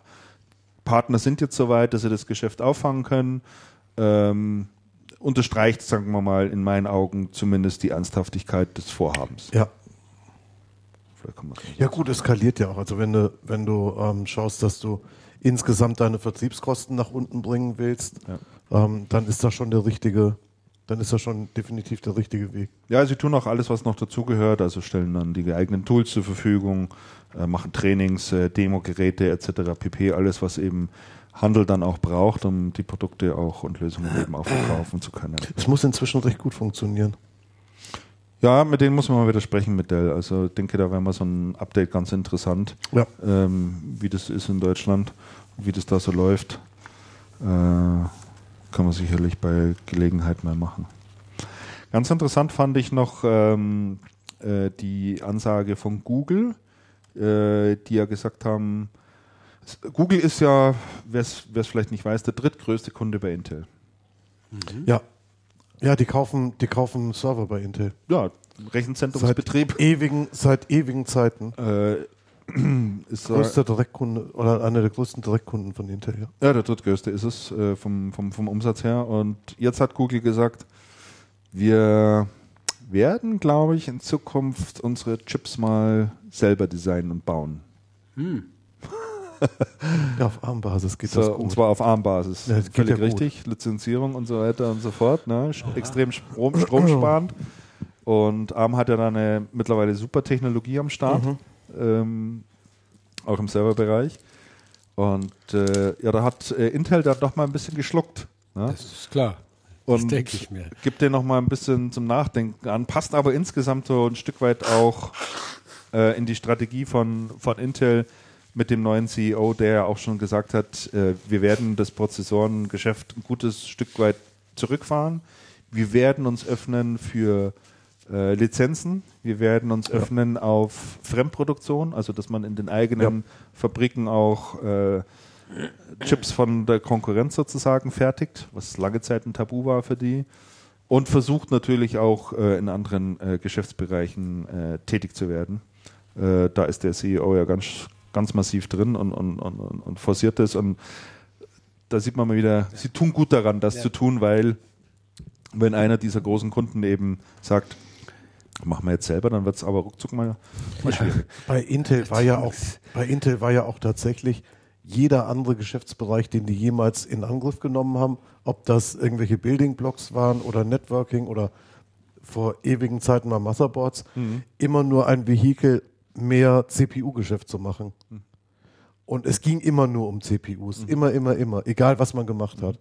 Und das ist ja gut, solange CPU schön ist und die anderen und die anderen weit weg, ist das okay, aber das äh, läuft sicher irgendwann tot. Ich habe mal, es gibt im, ich glaube auf YouTube auch verfügbar, einen ganz tollen Film über Google und seine Rechenzentren und vor allen Dingen über das Team oder die Abteilung, die sich damit beschäftigt, diese Rechenzentren aufzubauen. Sie versuchen immer das Modernste an Modernen an den Start zu bringen, Ja. wenn sie ein neues Rechenzentrum machen. Mit extrem ausgeklügelter Kühlungstechnik äh, sind die da ganz weit vorne. Ähm, was schön ist an Google, die machen das alles Open Source. Die Informationen sind alle zugänglich. Sie machen da kein Geheimnis drum. Sie sagen, jeder hat Zugang zu unseren Rechenzentren, jeder kann anschauen, wie wir es machen. Wir ermutigen euch, dort euch mit einzubringen. Ja. Ähm, die haben ganz spezielle Motherboards sich bauen lassen, die nochmal bestimmte Vorteile haben. Also finde ich, finde ich echt interessant, ja, ähm, wie sie das machen. Vielleicht finde ich das Video, dann kann ich das Es sind, ja aus, es sind ja aus Google auch schon recht interessante ähm, Hardwarefirmen in diesem Serverbereich entstanden. Ja. Zum Beispiel Nutanix, die ähm, ursprünglich Google Dateisystem entwickelt haben. Ähm, die haben sich dann selbstständig gemacht, die ähm, so Desktop-Virtualisierungsboxen bauen nach diesem Google-Prinzip. Bei Google ist ja das Prinzip, äh, besser als mehr Server sind viel mehr Server, wo dann, wo dann immer dazugestellt wird. Und das geht dann so in vorkonfigurierten Boxen. Das ist interessante Technologie. Wirklich spannend und das ist ein total anderer Angang ans Thema ähm, Umgang mit Hardware und Umgang mit, mit Rechnerressourcen. Das, ist, das ist was total anderes. Und ähm, allein, dass das entstanden ist, ähm, trägt meines Erachtens schon dazu bei, dass dieses, dieses Intel-Microsoft-Monopol auch Ja. aufgeweicht wurde. Ja. Also da kommen, da kommen wirklich spannende Impulse für ähm, Infrastruktur wie, ähm, wie auch Kleintechnologie her. Und jetzt in Zukunft wahrscheinlich auch jede Menge Roboter. Die kaufen wir da im Roboter. Ach, die haben ja Roboter, haben sie ja auch zugekauft, zu. Robotertechnik. und haben ja da auch Spezialisten am Start, der, der sein ganzes, jeden den ganzen Tag nichts anderes macht, als Roboter Ja. weiterzuentwickeln. Muss auch ein toller Job sein. So, Das ist mal so richtiger Forscher. Ne? Muss er von Google bezahlen, wahrscheinlich auch nicht schlecht. Daniel Düsentrieb. Ja, genau. Da ist Das sind, doch so, sind das nicht so Genau. Roboter, die aussehen wie, wie so ein bisschen wie merkwürdige Blechpferde, die, die durch den Das Wald ist, jetzt, krabbeln? das ist jetzt die neueste Das ist doch das, Firma, was die die neue Firma, die sie gekauft haben. Äh, die heißt Boston, Boston, Mechanik? Nee. Boston Dynamics. ja, so Boston irgendwie. Dynamics heißen die, ist äh, eine Firma, die viele Roboter entwickelt hat fürs Militär und Einsatz im schwierigen Gelände etc. pp. Und ähm, da gibt es ganz tolle Videos, wo man mal diese Roboter im Einsatz sieht, da wird dir echt Angst und Bang. Ja. Also so, so einem Teil willst du einfach nicht begegnen. Das schaut aus wie ein, wie ein überdimensionaler Hund, ja, mit so, mit so dünnen, ganz dünnen Beinen, ähm, aber der unheimlich beweglich ist und, und Ja. auf vier Beinen geht und wenn du den so von der Seite schubst oder antrittst, der fällt nicht irgendwie um und, und liegt dann da wie ein Käfer, ne? Der gleicht, so balanciert das sofort aus. Dreht sich um und haut dir ein paar auf. Und dann siehst du da mal, wie die den mal so, so laufen lassen. Und dann haben die da noch so einen Roboter, der läuft schneller als ein Gepard. Also schon richtig so. Also es ist irre. Und da denkst du, sowas richtig auf, in der freien Wildbahn dann irgendwie. Nicht wirklich, weiß ja nicht, wer dahinter ja. sitzt. Ja, ja, was da nicht, alles so eingebaut ist. Ne? Das ist alles so ein bisschen, erinnert mich das so an, an Terminator, Mhm. an, diese, an diese ganzen Geschichten.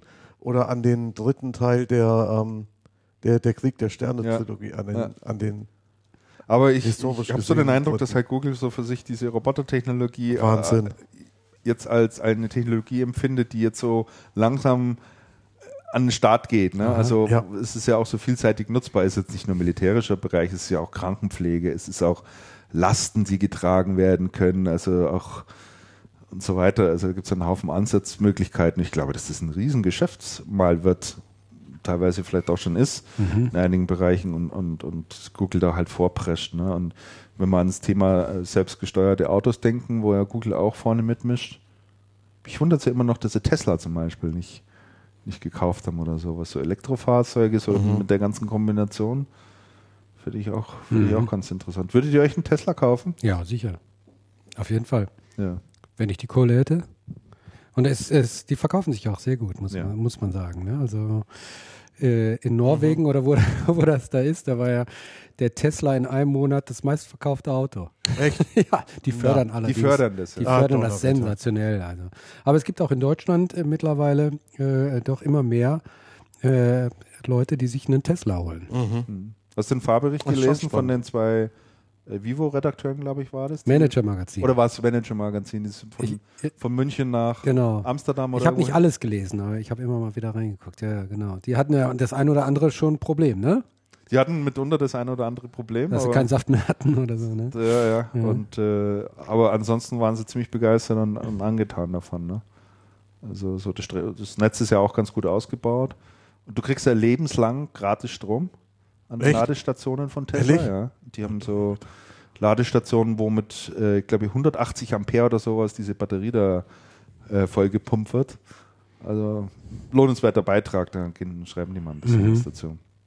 Und äh, ja, jetzt kommt ja dann von BMW wahrscheinlich auch noch der Elektroroller. Ich habe da unlängst mal wieder jemanden getroffen, der da in der, in der Forschung rund um dieses Vehikel auch mit tätig ist.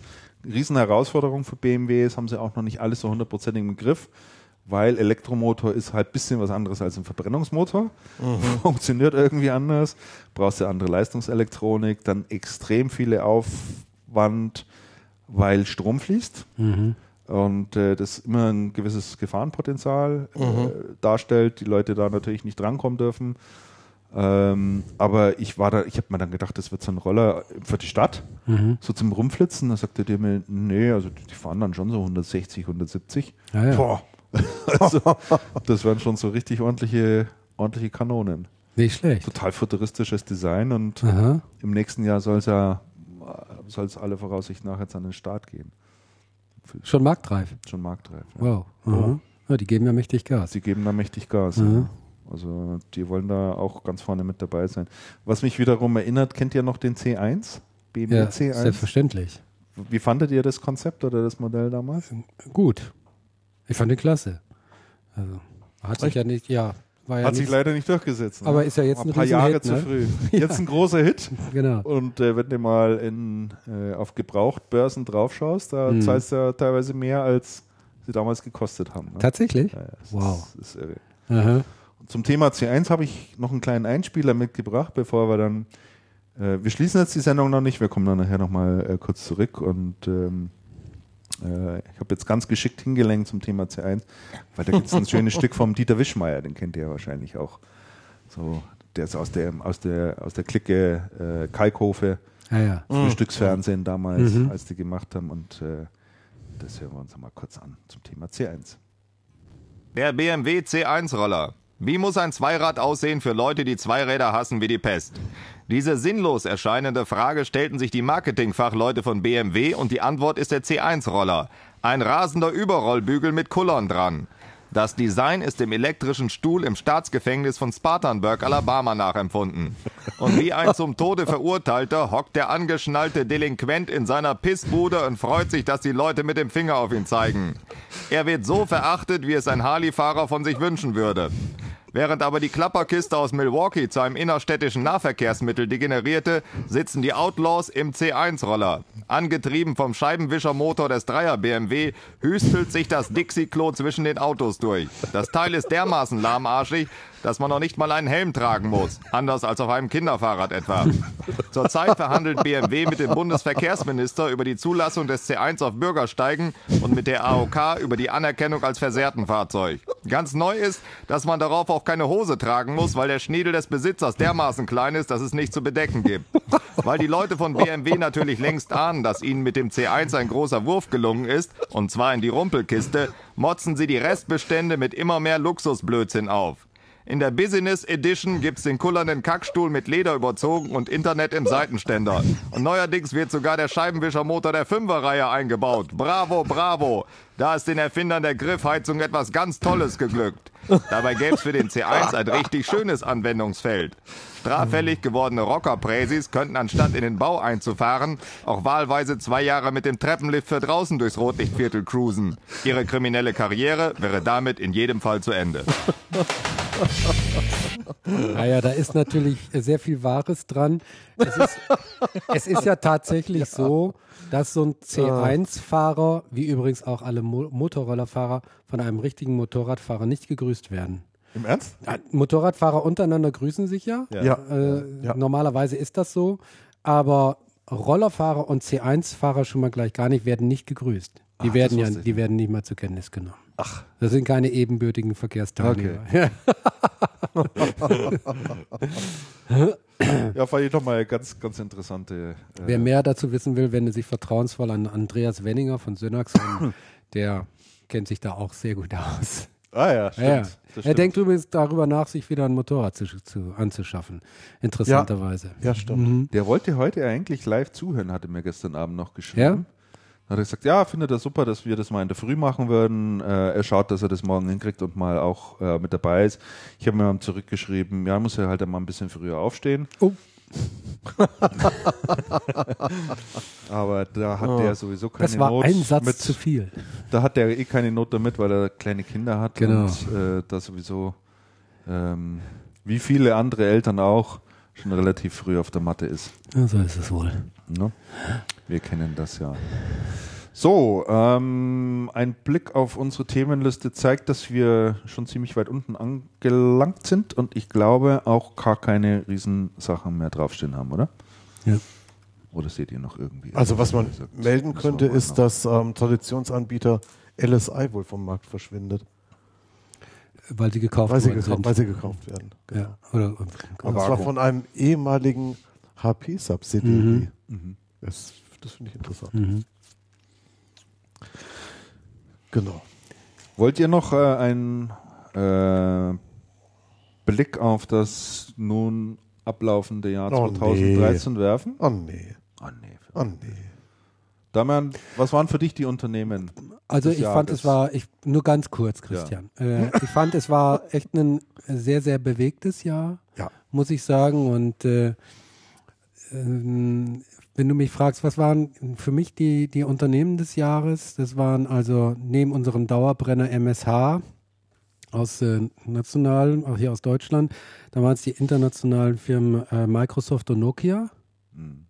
äh, die Geschichte. BlackBerry hat es auch mitbestimmt Ja. und, äh, und, und die Firma Acer. Das waren so für mich die, die vier, ähm, die vier Unternehmen, globalen Firmen, die in diesem Jahr äh, für, die meiste, für das meiste Gesprächsstoff so aus meiner Sicht gesorgt haben. Hm. Äh, das bestimmende Thema für mich auch, oder das Gravierende war so ein bisschen übergeordnet, das war die NSA-Affäre. Also diese ganze Ja, ja, ja. ja. Ja. Das, äh, das waren so die Themen für mich. Da müssten wir eigentlich auch mal ein Stück weit tiefer eintauchen in das Thema. Das, Das ist haben wir absolut immer, immer so ein bisschen rumgeschifft oder haben es nie so wirklich ernsthaft mal, mal aufgenommen, das Thema. Äh, was das auch für, für enorme Auswirkungen auf die Branche hat. Ich fand ja schon sehr bezeichnend, jetzt habt ihr sicherlich auch gelesen, der große Deal Boeing, der geplatzt ist, äh, wo es um Auftragswert von, glaube 4,5 Milliarden ging, äh, mit Brasilien, wo die Brasilianer gesagt haben, danke, nein. Echt? Nee, das habe ich nicht mitbekommen. Doch, die haben gesagt, äh, wegen NSA und? Boeing ja, kommt der Deal nicht zustande. Sie setzen auf einen anderen Anbieter. Ähm, ging jetzt die letzten Gibt's zwei ja Tage, die letzten zwei Tage hier ziemlich durch die zi- ziemlich durch die Presse. Ich hatte wohl mitbekommen, dass Cisco explizit äh, die äh, unbefriedigenden Geschäftszahlen mit der mit den Auswirkungen der NSA-Affäre begründet hat. Mhm.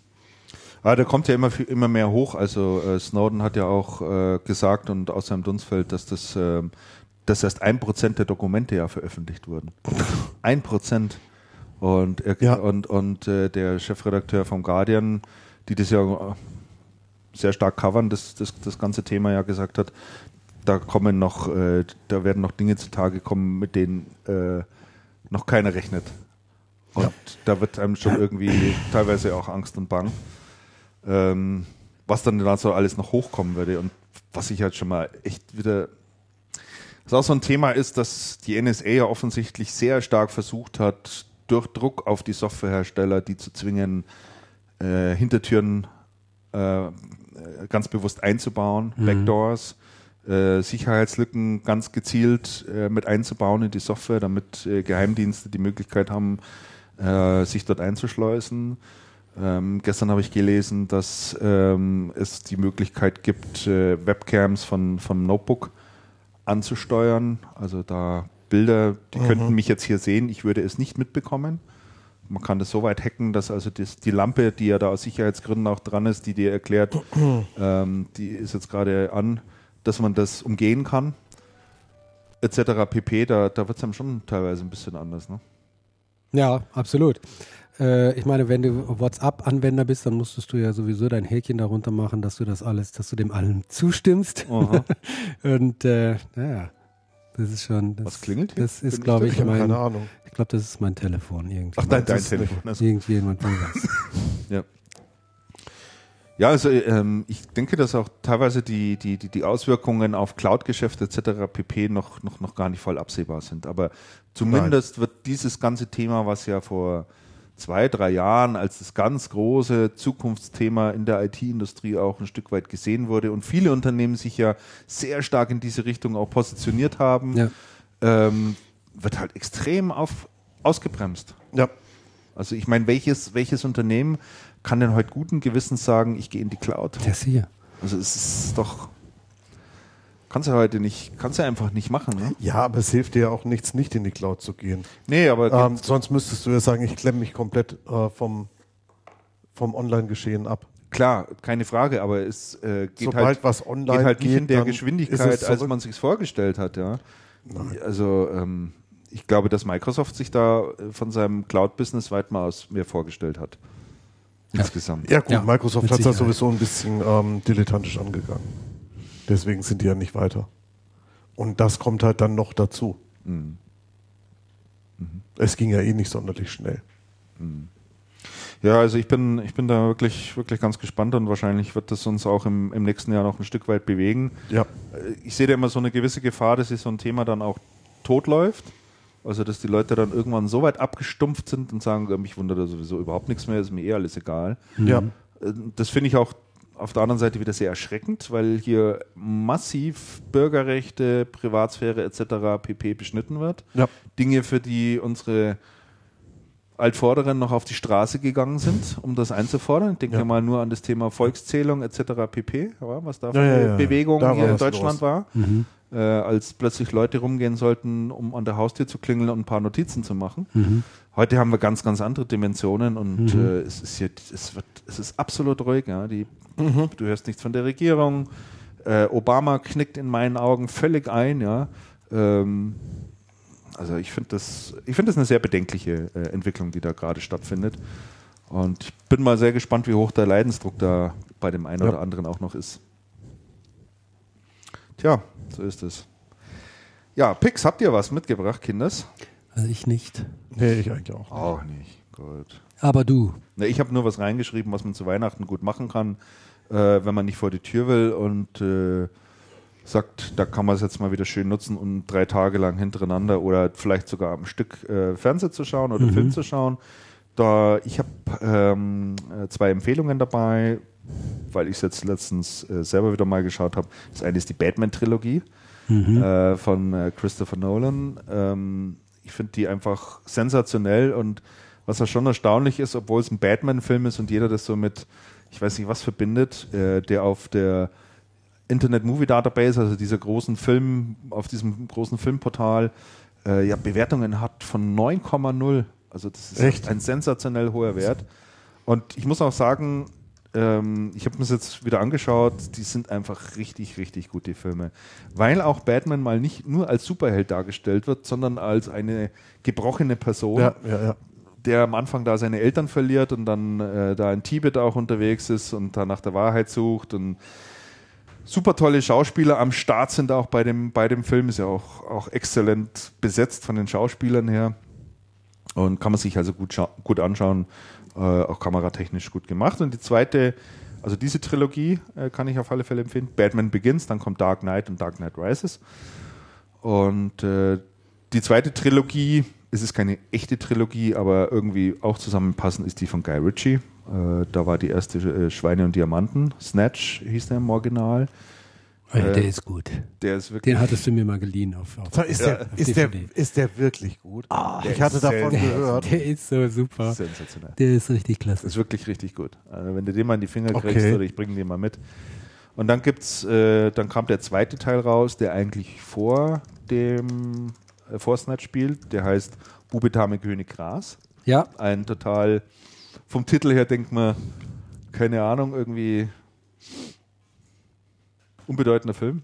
Äh, äh, so Programmkinofilm. Campino, genau, irgendwie so von irgendeinem deutschen, deutschen Regisseur. Ist auch von Guy Ritchie, auch extrem gut und äh, noch nicht ganz zu Ende geschaut, aber gestern angefangen habe ich dann noch einen weiteren Film von ihm, der heißt Rock'n'Roller.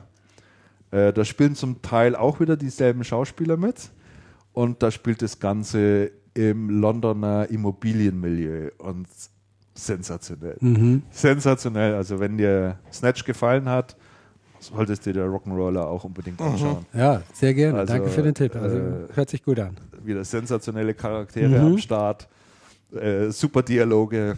Ähm, kann man also sich gut amüsieren. Klasse.